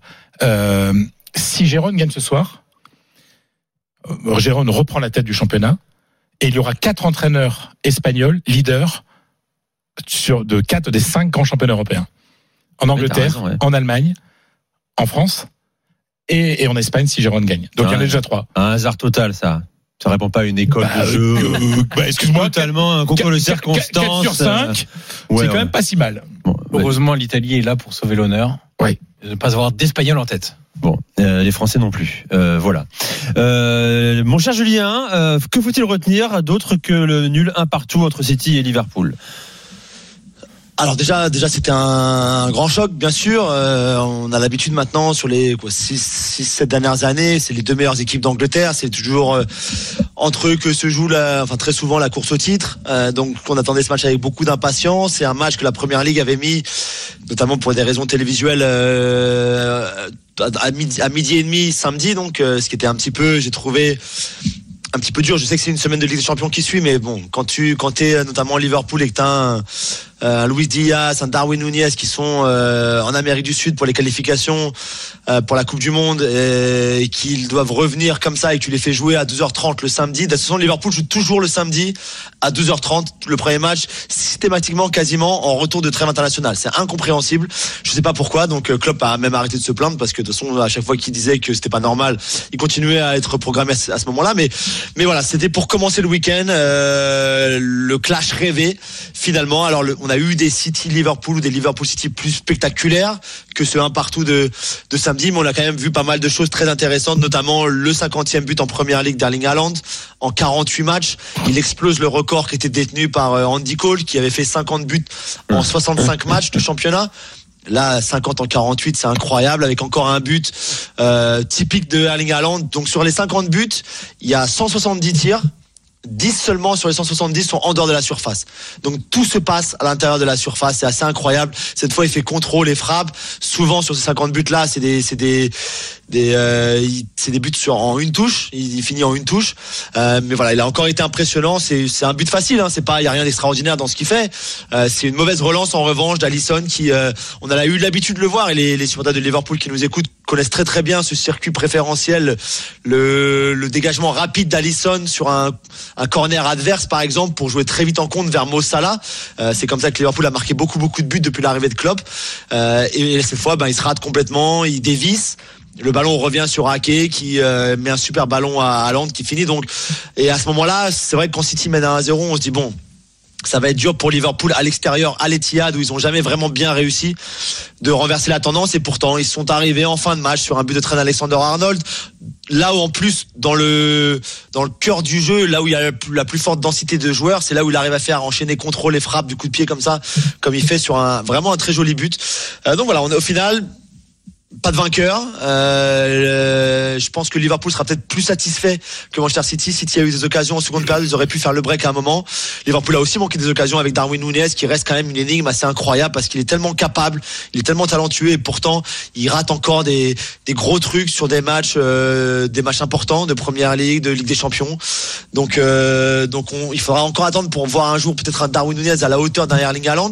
Mais c'est vrai que c'était un, un clash assez intéressant. On va attendre longtemps, je pense. On va attendre quelques temps et peut-être qu'on va à la fin, on le verra pas. Bon, voilà. Bon. Julien, Andy Cole, c'était combien, t'as dit le goulag. Pourquoi tu dis ça? Ah, parce que tu l'avais Il dit, toi. an, oui, je me euh, rappelle, il y a un an et demi, on a fait le débat débat. sans nom entre entre Nunez et Haaland. T'avais précisé que c'était pas comparable. Voilà, qu'il fallait raison garder. Et t'as eu raison. Tout à fait. Mon cher Polo. Mais je parlais dans l'efficacité, hein, je parlais que dans l'efficacité. Ah, moi, je juge pas Julien. Je juge Non, non, t'envoies pas, pas Julien un corporation. goulag, on est d'accord, oui, bien sûr. Oui, goulag. Bon, euh, effectivement, Julien, euh, tout le monde nous parle sur le chat aussi de, du retourné exceptionnel de Garnacho contre Everton avec United. Oui. C'est beau, vous l'avez tous vu l'image. Euh, c'est magnifique, c'est très, c'est très esthétique. Hein. Moi, je me rappelle de Platini qui avait dit une fois, euh, il commentait un, un retour acrobatique, il a fait, moi, je, je suis pas fan parce qu'en fait, ça veut dire soit que le centre est raté, soit que l'attaquant est mal placé. Donc voilà. Mais là, c'est le cas, hein, c'est le cas. Le centre de, le centre de Dalot faux, hein. est derrière Garnacho. Ça oblige Garnacho à faire son, à, à reculer déjà de deux pas pour faire ce retourné acrobatique exceptionnel qui, qui, je pense, a beaucoup rappelé aux supporters de Manchester United celui de Wayne Rooney, bien sûr, en février 2011 dans le derby contre contre City. Euh, le ballon vient d'ailleurs du même du même du même côté. C'était Nani qui centrait à l'époque, euh, du même côté que Diogo Dalot. Après, je pense qu'on a tous nos retournés préférés, que ce soit Cristiano avec la Juve, que ce soit Rivaldo avec le Barça, que ce soit Gareth Bale en finale de Ligue des Champions. Amara Simba, pour moi, euh, quand tu grandis fan du PSG et qu'Amara Simba il met des retournées acrobatiques, euh, donc voilà. Donc chacun le sien, mais c'est vrai que celui de Garnacho hier et on n'avait pas trop le temps d'en parler parce que il y avait tellement d'actualité, etc. avec la Ligue des Champions. Mais j'allais en toucher un mot de toute façon. Euh, c'est un but après 3 minutes de jeu ou 2 minutes 30 de jeu extra- extraordinaire. Le but de la saison. sans Est-ce que doute déjà. Platini considère qu'un coup franc qui rentre parce que le gardien fait une énorme boulette, c'est un coup franc raté ou pas? Je pense que oui. Non, on dit pas de mal des coups de franc Non, un Platini, s'il te plaît. un coup franc réussi, un coup franc cadré. Il te dirait, il te répondra ça. Ouais, ouais. Ah non, pas tout. Mais tu vois, c'est là la différence, c'est trop jeune par rapport à moi. Pour moi, les, les coups Alors, c'est intouchable. Puisqu'on parle des jeunes, parlons d'un, même pas d'un jeune, d'un gamin, quasiment d'un, d'un adolescent qui a fait ses débuts en Oui, Serie A. ouais. Attention débat. Euh, il s'appelle euh, Francesco Camarda, Euh, un nom qui a beaucoup fait parler chez toi et en Europe partout, mon cher euh, Johan. 15 ans et 9 mois, devenu à la 83e minute de jeu du Milan euh, Fiorentina le plus jeune joueur de l'histoire de Serie A. Je parle de l'histoire avec un grand H, bien sûr. Ouais, ouais. Certains trouvent euh, cette euh, cette histoire magnifique, d'autres trouvent ça inquiétant. On va en débattre avec les drôles de dames. D'abord, juste en quelques mots, quand même, ra- raconte-nous qui est ce gamin. Il est annoncé depuis plusieurs mois, euh, années déjà. hein. Oui, oui, c'est un gamin qui casse la baraque dans toutes les équipes de, jeunes de- du Milan, qui euh, a tellement marqué de buts. Et en fait, en équipe de jeunes, c'est difficile de, tout recenser parce que c'est pareil, euh, tu joues pas à 11 contre 11 à, à 10 ans. Donc, euh, est-ce que tu comptes les buts de la 5 même contre manière 5, ouais, à 7 contre 7. Ouais, voilà, c'est ça. Donc, euh, est-ce que tu comptes les buts de la même manière? Ce qui fait que aujourd'hui, il y en a qui vous disent que c'est 400, 500, 700, 800. euh, bientôt, on aura les 1000 de Pelé, en fait. On sait pas trop. On sait que c'est des dizaines, voire des centaines de buts, sans avoir de, de précision pure. Euh, on l'attendait très fort. On l'attendait pas en équipe première pour le moment, parce que je rappelle quand même que à 15 ans, 8 mois et 15 jours, il est déjà avec les U19. Ce qui en soi est un surclassement déjà absolument incroyable. Pour être en U15, U17, euh, Ouais, c'est ça. U19. U16, U17 et U19. Ouais, exactement. Donc, euh, euh, il est euh, prometteur. On le sait depuis longtemps. On le suit depuis longtemps. Le Milan travaille sur un premier contrat professionnel depuis un moment. Ça devrait arriver, etc. Euh, c'est un, évidemment un. C'est un surdoué parce qu'en plus il met des buts de classe en Youth League contre le Paris Saint-Germain. Son retourné avait beaucoup tourné aussi également. Euh, donc ça c'est le, le profil du, du gamin qui est très attendu. Il est entré en jeu à la 82e minute contre la Fiorentina. Je rappelle qu'il est il a été appelé pour ce match-là et qu'il est entré en jeu parce qu'il y a une cascade de blessures au poste de neuf. Enfin, de blessures. Giroud Olivier. Giroud était suspendu et Noah Okafor était blessé. Donc il restait que le Luka Jovic qui est Oui. honnêtement c'est compliqué. Donc, on Euh, préfère le gamin de c'est- 15 ans à. Non non non, Jovic a été titulaire. Mais en cours de match, il a sorti Jovic pour mettre Camarda. Il est toujours aussi gros, euh, Jovic? Non, mais c'est pas ça. Mais Jovic, en fait, déjà, moi, je trouve qu'il. Re- Restons sur Kamada. Oui, Ouais. excuse-moi. Non, mais juste en quelques mots, je trouve qu'il a pas faim ce joueur. D'accord. Ah bah Il a non, pas faim. non, non. Euh, bref, euh, donc Camarda entre en jeu. Et là se pose une question, plein de questions même, pas une seule. Est-ce que c'est une belle histoire? Oui, clairement, c'est vraiment une belle histoire que tout le monde a aimé compter, raconter à ceux qui suivent pas le foot. Ce qui est beau, c'est son sourire quand il entre en jeu et qu'il entend son nom. Même lui, il y croit Dans pas, San hein. Siro, il y croit pas. mais croit pas. Exactement. C'est c'est genre euh, j'ai des frissons, euh, qu'est-ce qui m'arrive C'est incroyable. Ouais, Ce qui m'arrive là, j'ai 15 Bah oui. Et, et justement, dans, dans, dans tout ce qu'on va évoquer là, dans la surmédiatisation, etc., il y a aussi, est-ce que San Siro n'en a pas trop fait? Moi, je pense que les chants à l'échauffement, les chants dès qu'il arrive, euh, les chants quand il entre, Johan, excuse-moi, t'as Euh, raison, mais San Siro et le Milan aussi, très fort en marketing, en communication, qui euh, avant le match publie des, euh, sur les réseaux euh, le nom du gamin, qui se réjouit sur, sur la feuille de match, euh, qui euh, pendant le match, quand il entre en jeu, met sa photo plein d'écran sur le compte Twitter de, du Milan, euh, Ah, mais avec ça, c'est un changement normal. Ça, Youngest, Youngest en Oui, lettres capitales. Oui, oui, parce que c'est un Wow. record. Oui, oui, oui, oui, oui. sur le truc. Parce que c'est un record. Et justement, c'est, ce sera une des séries de questions qu'on va se poser sur euh, est-ce comment on fait pour protéger ces joueurs-là C'est même pas est-ce qu'on en fait trop, c'est comment on fait pour gérer? Parce que quand t'as 15 ans, je suis désolé, t'es pas un adulte. On Non, nous parle de maturité sportive. Non, mais existe Très bien, moi, donc on en a Non, parlé, mais- on préparait une émission. Moi, j'ai contacté des entraîneurs, des dirigeants, des éducateurs, un psychologue, des préparateurs physiques depuis ce week-end pour avoir l'avis de tout le monde. Parce que moi, très sincèrement, j'ai pas d'avis sur la question. Est-ce que c'est bien, est-ce que c'est pas bien, est-ce que c'est dangereux, Hmm. pas dangereux, Ah non, etc. J'ai pas spécialement d'avis. Il faut voir, 15 ans, t'es en seconde. Ouais. C'est- Non, mais il faut voir, tu Ouais, entres mais au bien lycée. sûr, bien sûr. Mais Non, c'est un mais gamin tu- qui fait du foot tous les jours depuis des années aussi. Oui, mais, oui, Ouais, mais sont différent de nous. Mais rappelle-toi de ta gueule, toi, quand t'avais 15 ans au lycée. Moi, je m'en souviens très bien. Oui, mais on n'est pas obligé de, de. Oui, non, mais- je non, mais comprends, c'est on n'est pas obligé de faire le parallèle avec Et puis on nous, est tu tous vois. différents. Oui, mais, 15 non, ans, mais- t'es un adulte. mais c'est, non, mais non, mais c'est, c'est- je dis pas que c'est bien ou pas bien, on va avoir des discussions. On va en parler. Mais pour placer dans le contexte, c'est que t'es, t'es, t'es ado et t'es- tu rentres au lycée normalement, tu vois, donc c'est. Donc moi, je trouve que c'est émouvant de voir ce gamin-là parce que son sourire en coin Oui, et ce frisson celui-là, c'est absolument génial. Hmm. Exactement. Euh, maintenant, ça reste un gamin de 15 ans et j'ai trouvé Marco Parolo très intéressant, ancien joueur, notamment de la, de la Lazio, qui est consultant pour Dazone euh, maintenant. Et dans l'émission de post-match, le présentateur lui dit euh, Qu'est-ce que tu as envie de dire de, de, de Camarda ce soir Et Parolo répond Bah, Moi, j'aurais juste pas envie d'en parler de Camarda. Parce que plus on va en parler, plus ça va être difficile Ouais, pour lui. Donc lui, il avait juste pas envie de- d'en parler parce qu'il estimait qu'il y en avait déjà eu beaucoup trop de faits sur lui. Euh, même si c'est c'est bien, c'est normal que tout le monde surfe un peu sur la vague parce que c'est une belle histoire et on a envie de belles histoires dans le foot. Le foot, c'est aussi euh, du trocage, du dopage, des sales trucs, etc. Mais c'est aussi des belles histoires et des rêves qui se réalisent.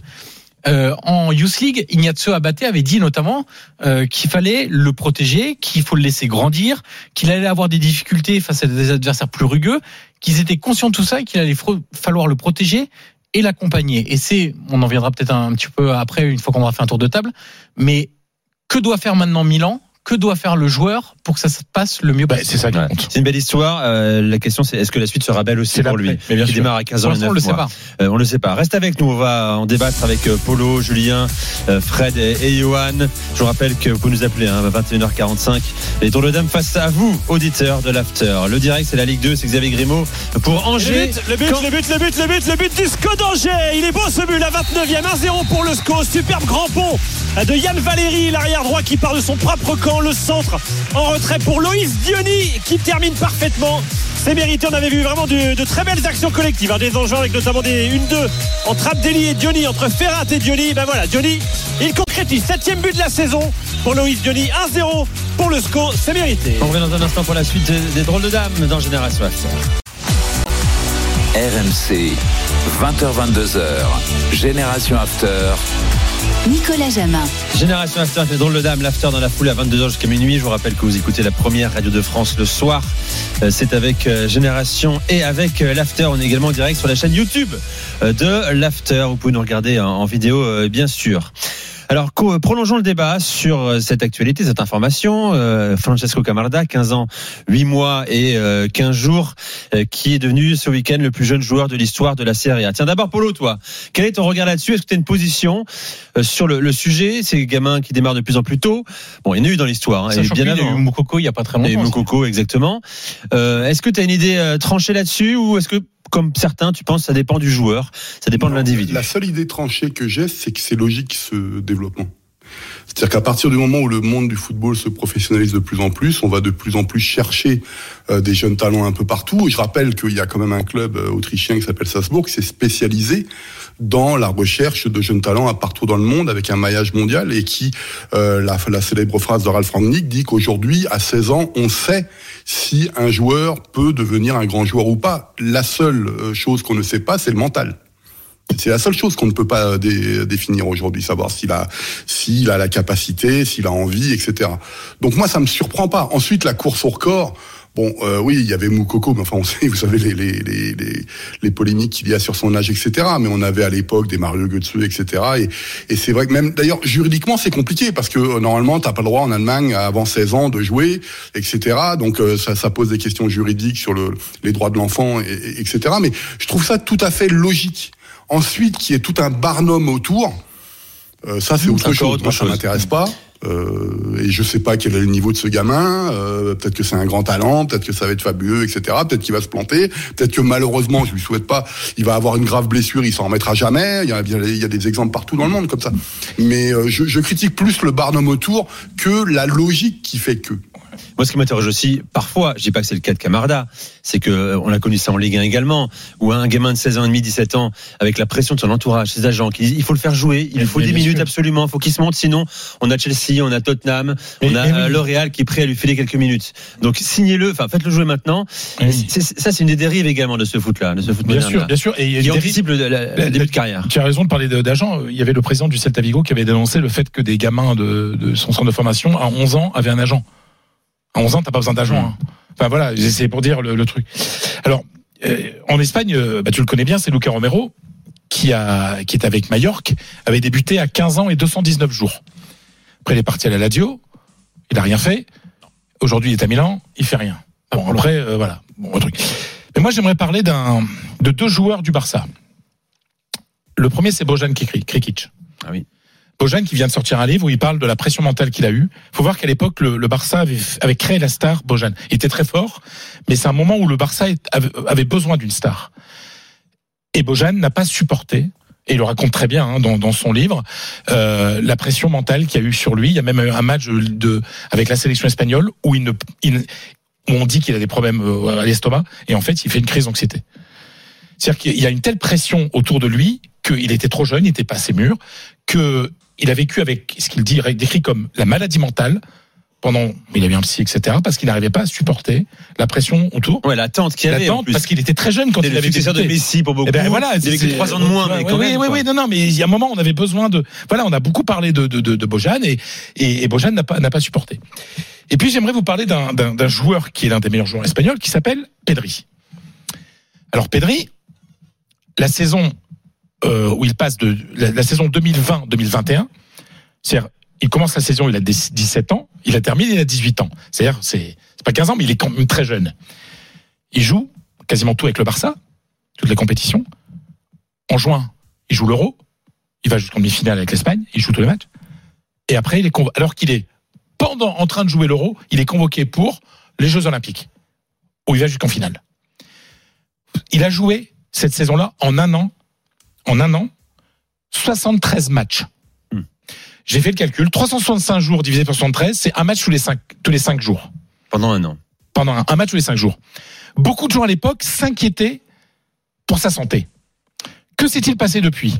La saison d'après, il manque 39 matchs entre le Barça possible entre le Barça et le et la et la sélection espagnole. 39 matchs, 37 pour problème musculaire, 2 à cause du Covid. Alors le Covid c'est pas grave, c'est pas un truc.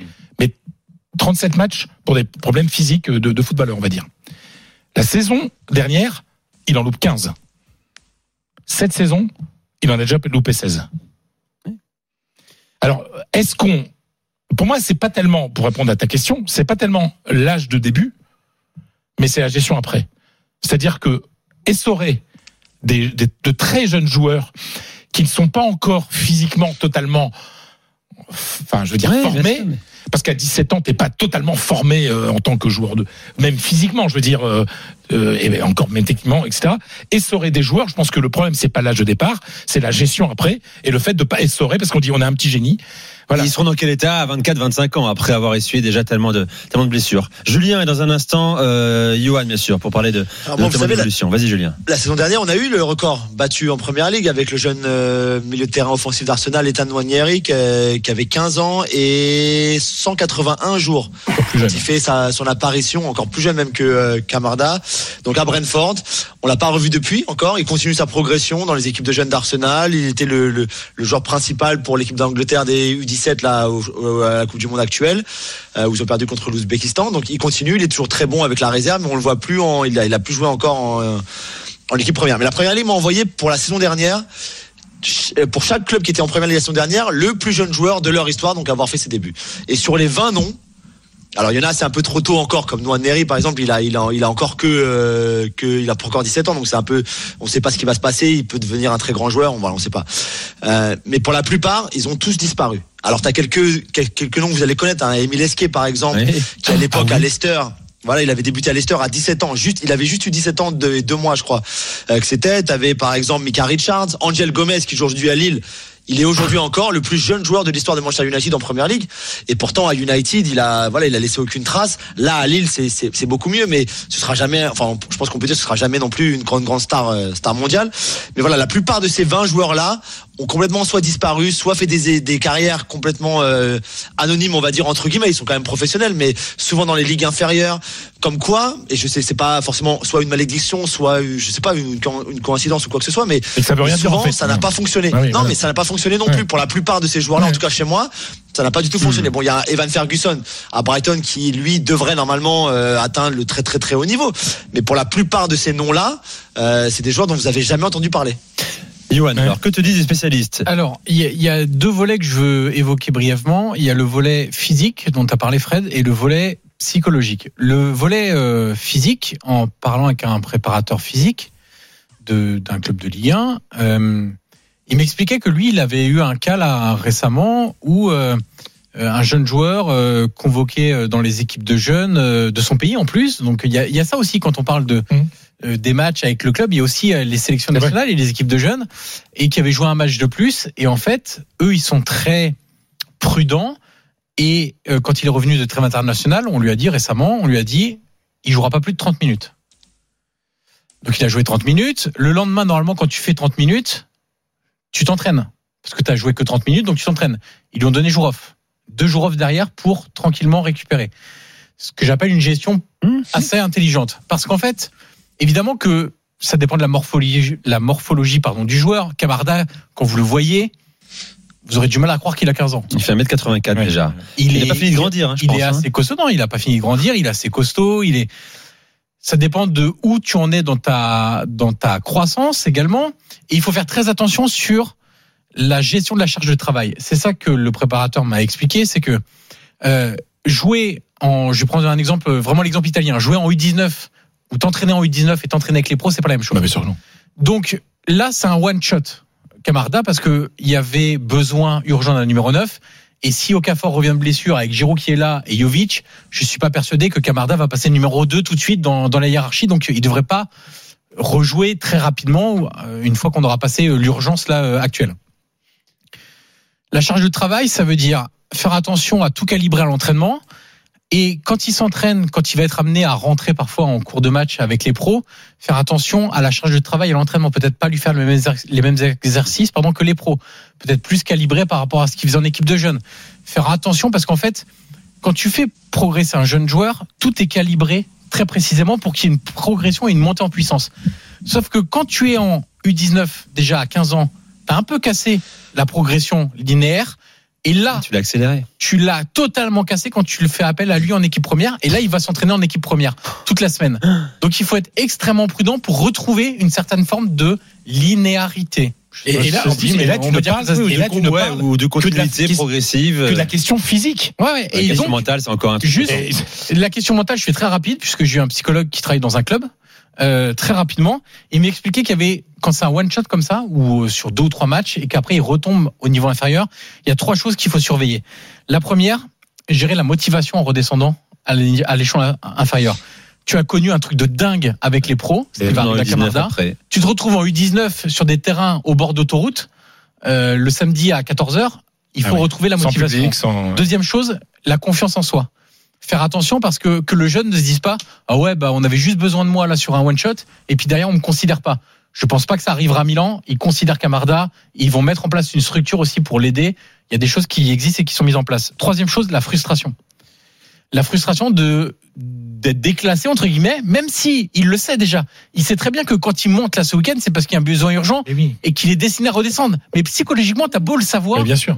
t'as un- tu, tu vis un un shot d'adrénaline. extraordinaire. Exactement, et il faut redescendre derrière. Je vais te dire. Dernier oui. point, je fais juste un dernier point important.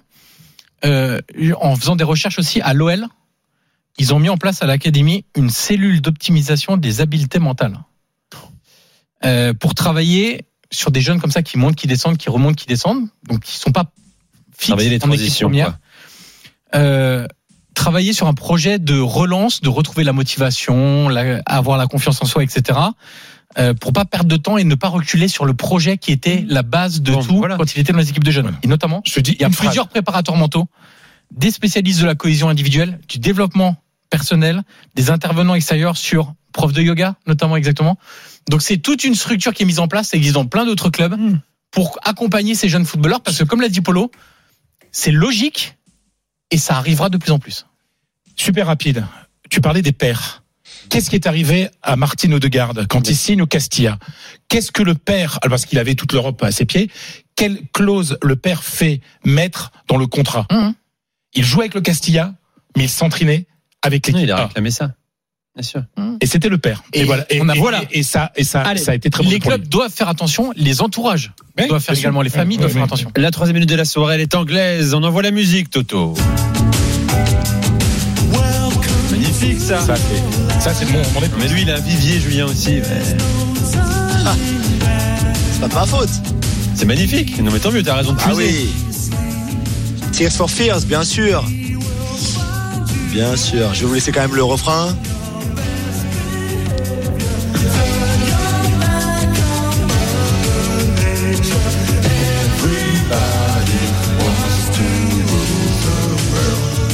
Everybody wants to rule the world, bien sûr, tout le monde rêve de dominer un jour le monde et je pense que Terry Venables, euh, dans son enfance, dans ses débuts comme, euh, comme joueur et ensuite comme entraîneur aussi, aurait voulu tout gagner, euh, être le meilleur du monde. Il nous a quitté dimanche à l'âge de 4, enfin samedi, mais c'était annoncé dimanche à, à 80 ans. Lui, donc l'ancien joueur, euh, bon joueur de deuxième division, de première division en Angleterre ici, puis surtout après plutôt connu euh, pour son travail d'entraîneur en Angleterre. Alors avec euh, Tottenham par exemple, avec qui il a remporté la Coupe d'Angleterre comme joueur et comme entraîneur. Euh, Crystal Palace. L'équipe d'Angleterre, bien sûr, c'est c'est lui qui les, qui les amène à la cou- à l'Euro 96. En Angleterre d'ailleurs, où ils sont éliminés par l'Allemagne de Polo au tir au but en demi-finale. Après, il doit quitter son poste parce qu'il y a quand même quelques casseroles. Euh, mais aussi l'impact qu'il a eu à Barcelone, par exemple. Chez toi. Fredo, Pep Guardiola Ah, en non, non. parlait encore aujourd'hui. Ça faisait On en a 11 ans parlé qu'il en attendait Espagne, le, titre de champion. 11 ans sans titre de champion pour le Barça quand il arrive en 85. Il, la première année post-Maradona d'ailleurs. Et Guardiola racontait aujourd'hui qu'il a amené euh, un pressing différent, du travail sur les coups de pied arrêtés. Ils se sont mis à marquer plein de buts sur corner, notamment le Barça de l'époque. Donc voilà, un gentleman vraiment, euh, dans le sens euh, où il était euh, charmeur, séducteur, la façon dont il parlait, le, le- le charisme qu'il avait aussi.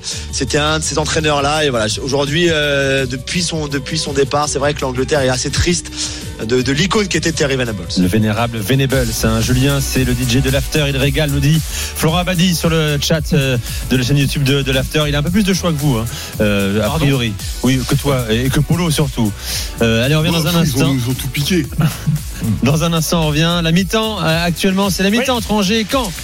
La mi-temps à l'instant et on va pas dire qu'il régale mais le score c'est vraiment pas mal. hein. Ça joue très bien et c'est logiquement devant avec ce but de Loïs Diony 1-0 pour les Angevins face à Caen à la pause. Ah, tout de suite, euh, on revient dans un instant avec notre invité Maxence Lacroix, défenseur central de Wolfsburg. Reste avec nous, c'est Génération After, spécial drôle de dame. RMC jusqu'à 22h. Génération After. Nicolas Jamin. Avec, avec les drôles de dames sur euh, RMC 0-0, tiens, toujours entre Gérone et, et Bilbao après euh, Il court vite, 36 hein, minutes de jeu. On dirait du football anglais, ça mouvement fatigue. c'est c'est mal à la tête, mais c'est beau quand même. Notre invité dans Génération After avec les drôles de dames, le capitaine, euh, qui a été capitaine récemment du VFL Wolfsburg, Maxence Lacroix. Salut Maxence. Salut, comment allez-vous? Bien. Et toi, tu as gagné ce week-end. Tu as gagné ce week-end avec euh, Wolfsburg contre le RB Leipzig euh, de Buzyn. Tu étais titulaire évidemment. Vous êtes huitième de Bundesliga. Euh, comment tu juges toi ton vo- votre début de saison avec Wolfsburg? Bah, Déjà, on a, on, a, on a bien commencé avec Wolfsburg. On a fait de, de très bons matchs. On était dans le haut du, du, du podium au, dé- au départ, enfin du tableau. Euh, après, on a eu un petit coup de mou où voilà, c'était un peu compliqué. On, arrivait, euh, on avait un peu de mal à prendre des points à l'extérieur. Mais là, ça reprend bien avec une victoire contre Leipzig. Maxence Lacroix avec nous, un quatrième saison en Bundesliga déjà. Tu avais joué deux saisons à Sochaux en Ligue 2. Tu allais directement euh, en Allemagne. Tiens, je passe la main à, Polo hein, qui suit toutes les journées du championnat allemand. Polo, ton regard sur l'évolution de Maxence justement à, à Wolfsburg. Tu peux lui poser une question aussi évidemment. Euh, oui, moi j'ai surtout une question, c'est que Maxence a été une formidable révélation il y a trois ans maintenant sous les ordres d'Oliver Glasner. Euh, C'était vraiment le rookie de la saison avec Wolfsburg qui va chercher une place en, Ligue des Champions. Ensuite, ça a été un petit peu plus compliqué pour le club, mais j'ai envie de dire à l'image euh, de Maxence aussi et de certaines de ses prestations sous Van Bommel et Kofeld. Et là, l'année dernière, à la dernière journée, Wolfsburg a raté une qualification européenne et les objectifs, vu la qualité de l'effectif, sont quand même une qualification européenne. Et comment il analyse un petit peu ces, ces montagnes russes, c'est-à-dire moi, je, je le voyais aux portes de l'équipe de France il y a, il y a trois ans, euh, et là, il est entre guillemets un petit peu redescendu, mais à l'image du club, c'est-à-dire que je sais pas trop comment situer Wolfsburg aujourd'hui euh, par rapport à la qualité de l'effectif, et je voudrais euh, avoir ses, ses ambitions. Maxence. Ok, ben déjà, merci beaucoup. Euh, non, je pense que je pense que Wolfsburg c'est une équipe qui doit qui doit jouer l'Europe. Je vais pas dire peut-être la Champions League, mais l'Europa League euh, ou la conférence. Voilà, c'est une équipe avec euh, on a on a des infrastructures qui sont euh, au top. On a aussi un effectif qui est aussi euh, jeune et de qualité. On a un coach, voilà, Nico Kovac que vous devez connaître, euh, qui est aussi un, très bon coach. Euh, voilà, c'est, je pense que Wolfsburg est une équipe qui doit jouer l'Europe tous- les ans, mais c'est vrai que les dernières années, c'était un peu plus compliqué par, le par le fait aussi qu'il y a eu la Champions League au moment où on avait fait une très belle saison. Après, je pense qu'on avait mal géré voilà cette gestion de Champions League, et donc on a passé une saison, où on a dû changer ben, deux fois de coach. Et euh, là, petit à petit, avec l'arrivée de, de, de Kovac, voilà, on arrive à, à retrouver voilà ce, ce Wolfsburg qu'on aime voir jouer euh, et qui a de la qualité, de la jeunesse. Donc euh, voilà, non, je pense que cette, cette saison, on va, on va pouvoir accrocher les, les, les places européennes, mais voilà, ça va faire passer, on va passer par du travail et, tout. C'est quoi Maxence justement pour euh, prolonger la question de Polo? Ton ambition personnelle, quatrième saison à Wolfsburg, t'es installé, t'es un cadre de l'équipe. Tu le disais tout à l'heure, t'as été capitaine plusieurs fois déjà, choisi par Nico Kovac. Euh, tu veux jouer l'Europe euh, chaque saison. Est-ce que l'idée euh, n'est pas un moment euh, de quitter euh, Wolfsburg pour aller vers un club plus ambitieux avec plus de moyens? Oui, c'est sûr. Bah après, personnellement, moi, j'ai envie de jouer les, les grandes compétitions. Voilà, donc euh, on sait que la Champions League, ça, ça attire tous les joueurs de, de football. Euh, moi, j'ai envie de jouer cette, cette, euh, cette compétition, mais tous les ans. Voilà, je veux pas me dire euh, que cette année, euh, ça va être compliqué pour la jouer. Je veux vraiment euh, être dans un club qui, euh, qui la joue tout le temps. Donc, je pense que ça sera le, le prochain, le prochain palier. Mais euh, pour l'instant, voilà, il faut se concentrer sur, euh, sur ce qu'on fait à, à Wolfsburg. Voilà, parce que je pense que voilà, étant donné que je suis maintenant un cadre de l'effectif, je dois montrer l'exemple en fait. Johan. Oui, j'ai une question, euh, Maxence, parce que euh, la Bundesliga, on charrie des fois Polo avec ça, mais euh, est réputée pour son nombre de buts. Euh, C'est défense passoire, bien non, sûr. non, ça c'est toi qui le rajoutes. plaisante. Euh, pour euh, pour euh, avoir un esprit toujours d'aller marquer des buts, une vraie dose de spectacle. Euh, Comment toi, défenseur, en arrivant de, de la Ligue 1, de Sochaux, de, ta- de ta formation socialienne, tu as dû t'habituer à ce style de jeu, notamment, je pense, avec ballon. Euh, Qu'est-ce qu'on t'a vite demandé de faire avec ballon? Qu'est-ce qu'on t'a vite demandé de faire sans ballon? Comment tu t'es adapté à cette euh, mentalité qui est quand même euh, beaucoup plus ouverte, on va dire, qu'en France? Bah, en fait, moi déjà, j'arrivais de, de Sochaux de Ligue 2. Donc voilà, donc la Ligue 2, déjà, c'est un, championnat qui est complètement différent bah, de la Ligue 1 et aussi de la Bundesliga. Donc ça veut dire que c'est vrai qu'avec ballon, on m'a demandé vraiment de, de jouer très simple et de faire les choses que je savais faire. Et, euh, et voilà, quand on est un jeune joueur et qu'on arrive dans un effectif euh, qui jouait euh, bah, l'Europa League à, à l'époque, euh, on a envie d'un peu de montrer, de surjouer. Et euh, mon coach, il m'a rapidement mis à l'aise. Il m'a dit voilà, fais les choses simples et après ça ira tout seul. Donc c'est ce que j'ai fait. Et, euh, et voilà, dans, dans ce championnat, j'ai compris que voilà, ce qu'on regardait, enfin mon, mon, mon, mon job, c'était d'être défenseur, voilà, d'être bon défensivement à la base et après que le côté avec ballon allait venir petit à petit. Et maintenant je pense que je pense que j'ai eu assez d'expérience pour dire que voilà je suis un, bon défenseur de, de, de Bundesliga Tu as 23 ans, je le rappelle, hein, beaucoup de, questions sur le chat de la chaîne YouTube de la- l'After. T'as jamais été appelé en espoir, euh, Maxence, euh, en France. hein?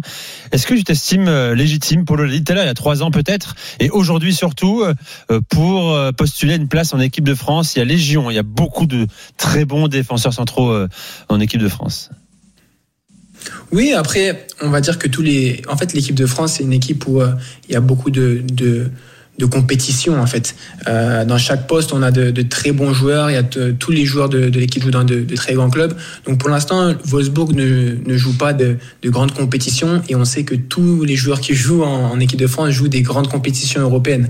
Donc, je pense qu'il faut que, euh, il faut que je passe ce palier, comme on avait dit, euh, de, de jouer régulièrement des matchs de très haut niveau. Et à ce moment-là, ben, on pourra voir voilà, si, euh, euh, si je peux postuler à, à l'équipe de France. Et tu sais, euh, Maxence, euh, Je rappelle que tu as connu un certain euh, Konaté à, à Sochaux, hein, euh, qui lui a, connaît déjà l'équipe de France depuis quelques temps. Ibrahima Konaté, bien sûr. et il y a peut-être dans quelques temps une possibilité de faire comme certains défenseurs français qui sont aujourd'hui titulaires en sélection d'Espagne. Voilà.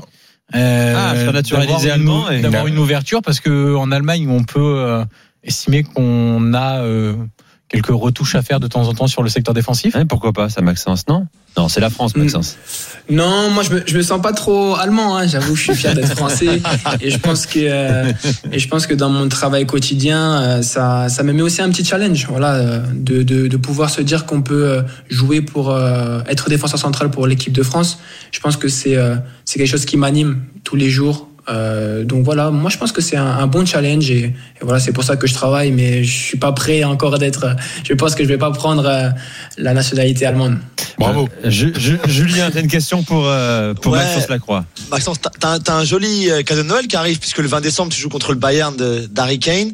On a beaucoup parlé dans l'émission, enfin tout le monde parle beaucoup d'Harry Kane et de, de- du nombre de buts qu'il marque, de, de l'impact qu'il a au Bayern. Quand t'as hâte de le rencontrer, t'as hâte de rencontrer le Bayern avec Kane, de te frotter à lui, d'être face à lui, de voir si tu peux peut-être être un des rares à l'arrêter.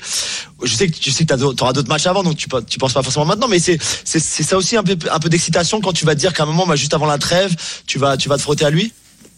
Ouais, moi, j'aime bien en fait ce, ce, ce genre d'équipe, ce genre de joueur parce que voilà c'est euh, c'est ça que je veux en fait. C'est pour ça que je fais du football, c'est pour jouer contre contre les meilleurs et avec les meilleurs.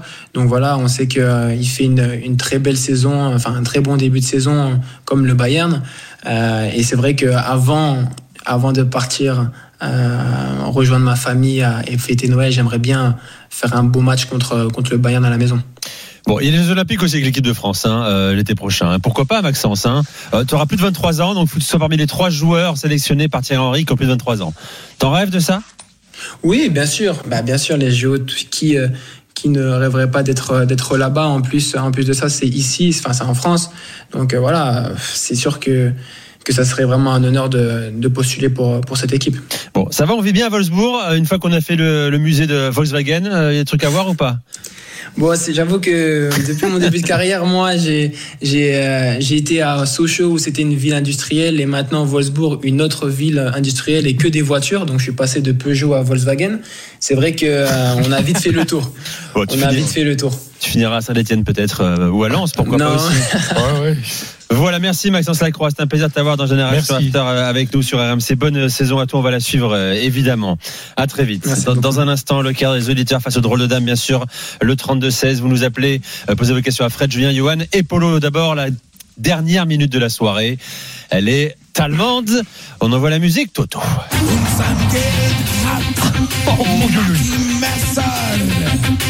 Den man nicht beweisen kann.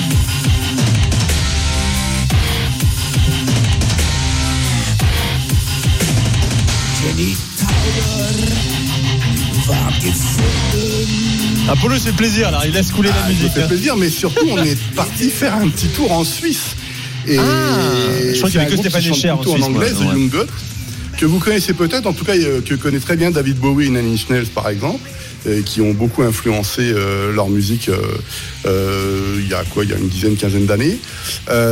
Donc oui, là c'était Mackie Messer, je pense que vous connaissez quand même Mackie Messer, l'opéra de Katsu, hein, euh, Kurt Weill avec les textes de Bertolt Brecht. Euh, donc pourquoi est-ce que j'ai choisi un groupe suisse Évidemment, c'est qu'on a eu un changement d'entraîneur euh, à Union Berlin, puisqu'Urs Fischer est parti. Et en fait, déjà, je voudrais, je voudrais m'excuser auprès des auditeurs pourquoi je ne parle pas ce soir de ce qui s'est passé à Francfort, où il y a plus de 200 blessés avant la, pendant la rencontre en fait contre contre Francfort aux alentours du stade, tout simplement parce que la police change de version assez souvent en ce moment et j'ai pas envie de dire de bêtises à l'antenne, donc j'attends que tout soit soit officialisé et qu'il y ait véritablement des enquêtes. Euh, donc je reviens sur ma minute. C'était en fait euh, quelque chose qui s'est passé depuis le début de la saison, c'est les changements d'entraîneur. Et on, se- pose toujours la question est-ce que ça marche ou est-ce que ça marche pas? Et il y a eu un changement d'entraîneur à Augsbourg, c'est deux victoires et trois nuls. Il y a eu un changement d'entraîneur à Mayence, il y a eu une victoire et deux nuls depuis.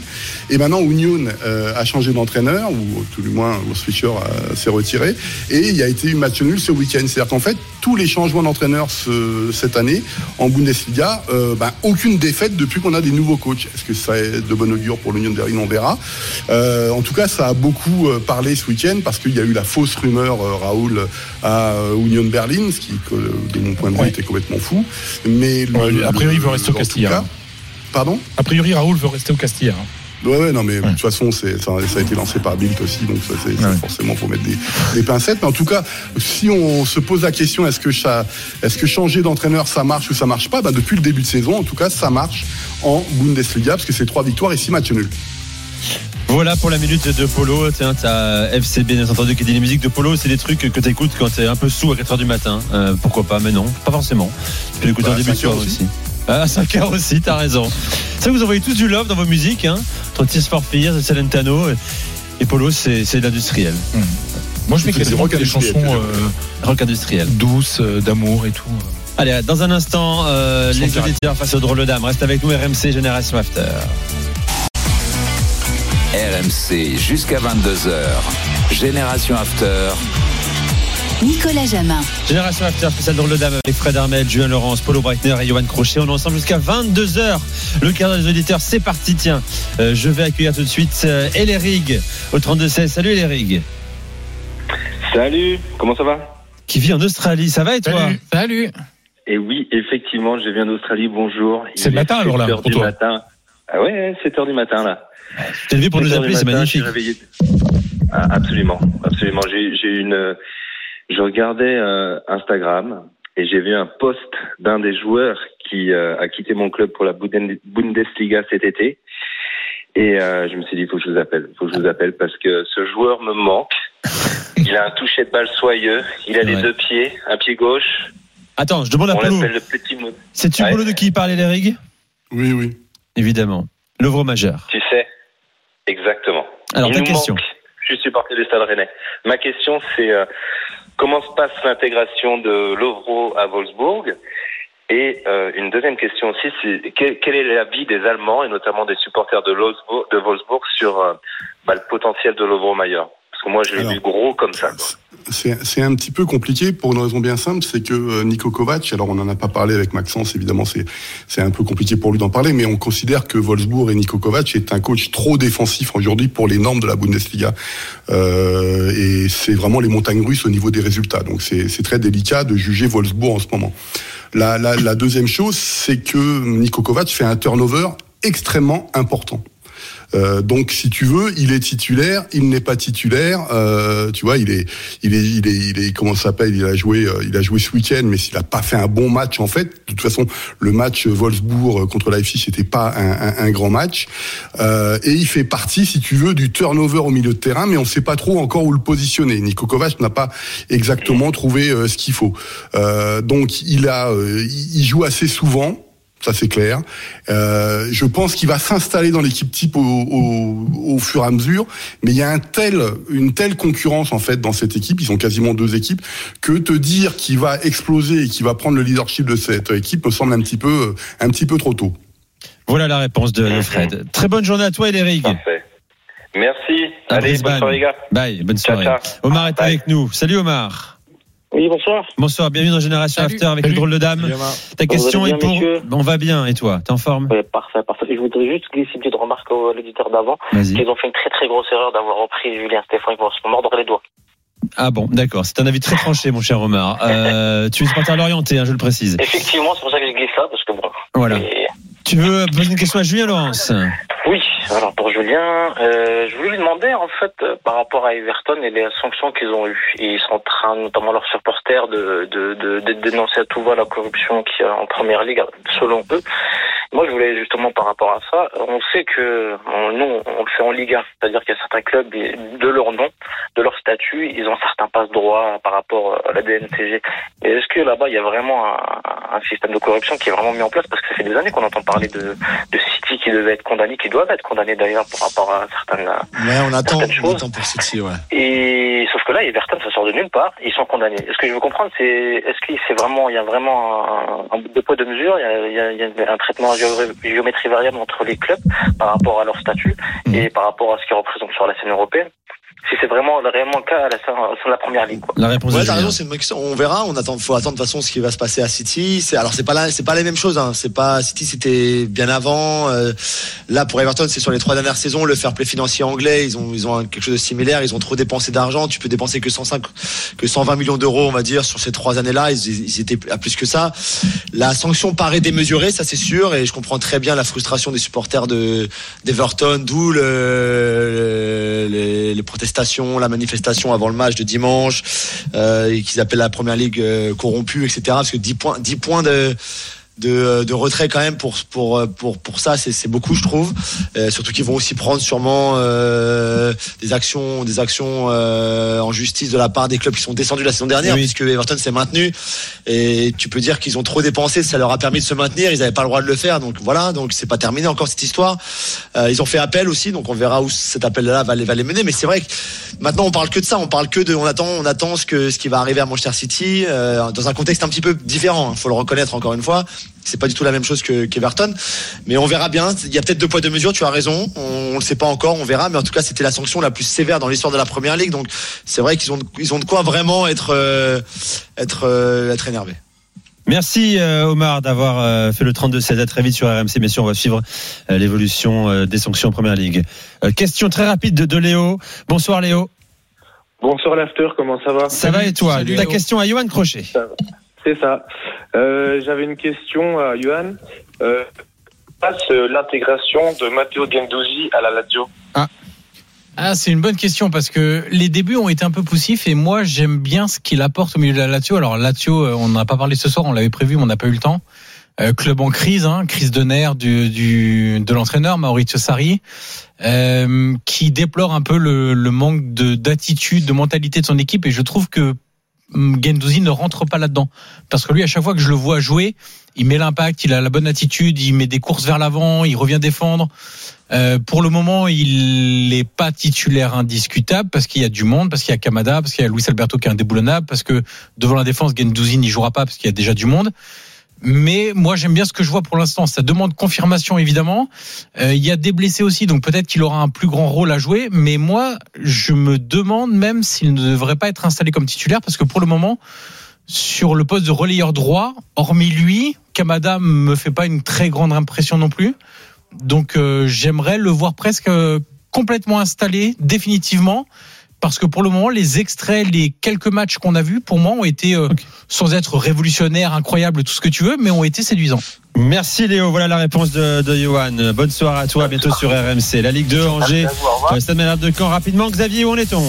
Ouais, c'est reparti depuis 8 minutes en deuxième période. Toujours 1-0 pour, euh, pour le SCO. Le buteur, c'est Loïs Diony avec une, une belle équipe euh, d'Angers qui, pour l'instant, donc mène au score. Un but à 0. La suite dans l'after carry avec Gilbert Bribois, avec euh, Daniel Riolo, Stéphane Guy. Merci Fred, Polo, Johan et Julien. Rendez-vous cette semaine pour la Ligue des Champions, évidemment. Bonne soirée à tous sur RMC. RMC, l'after foot.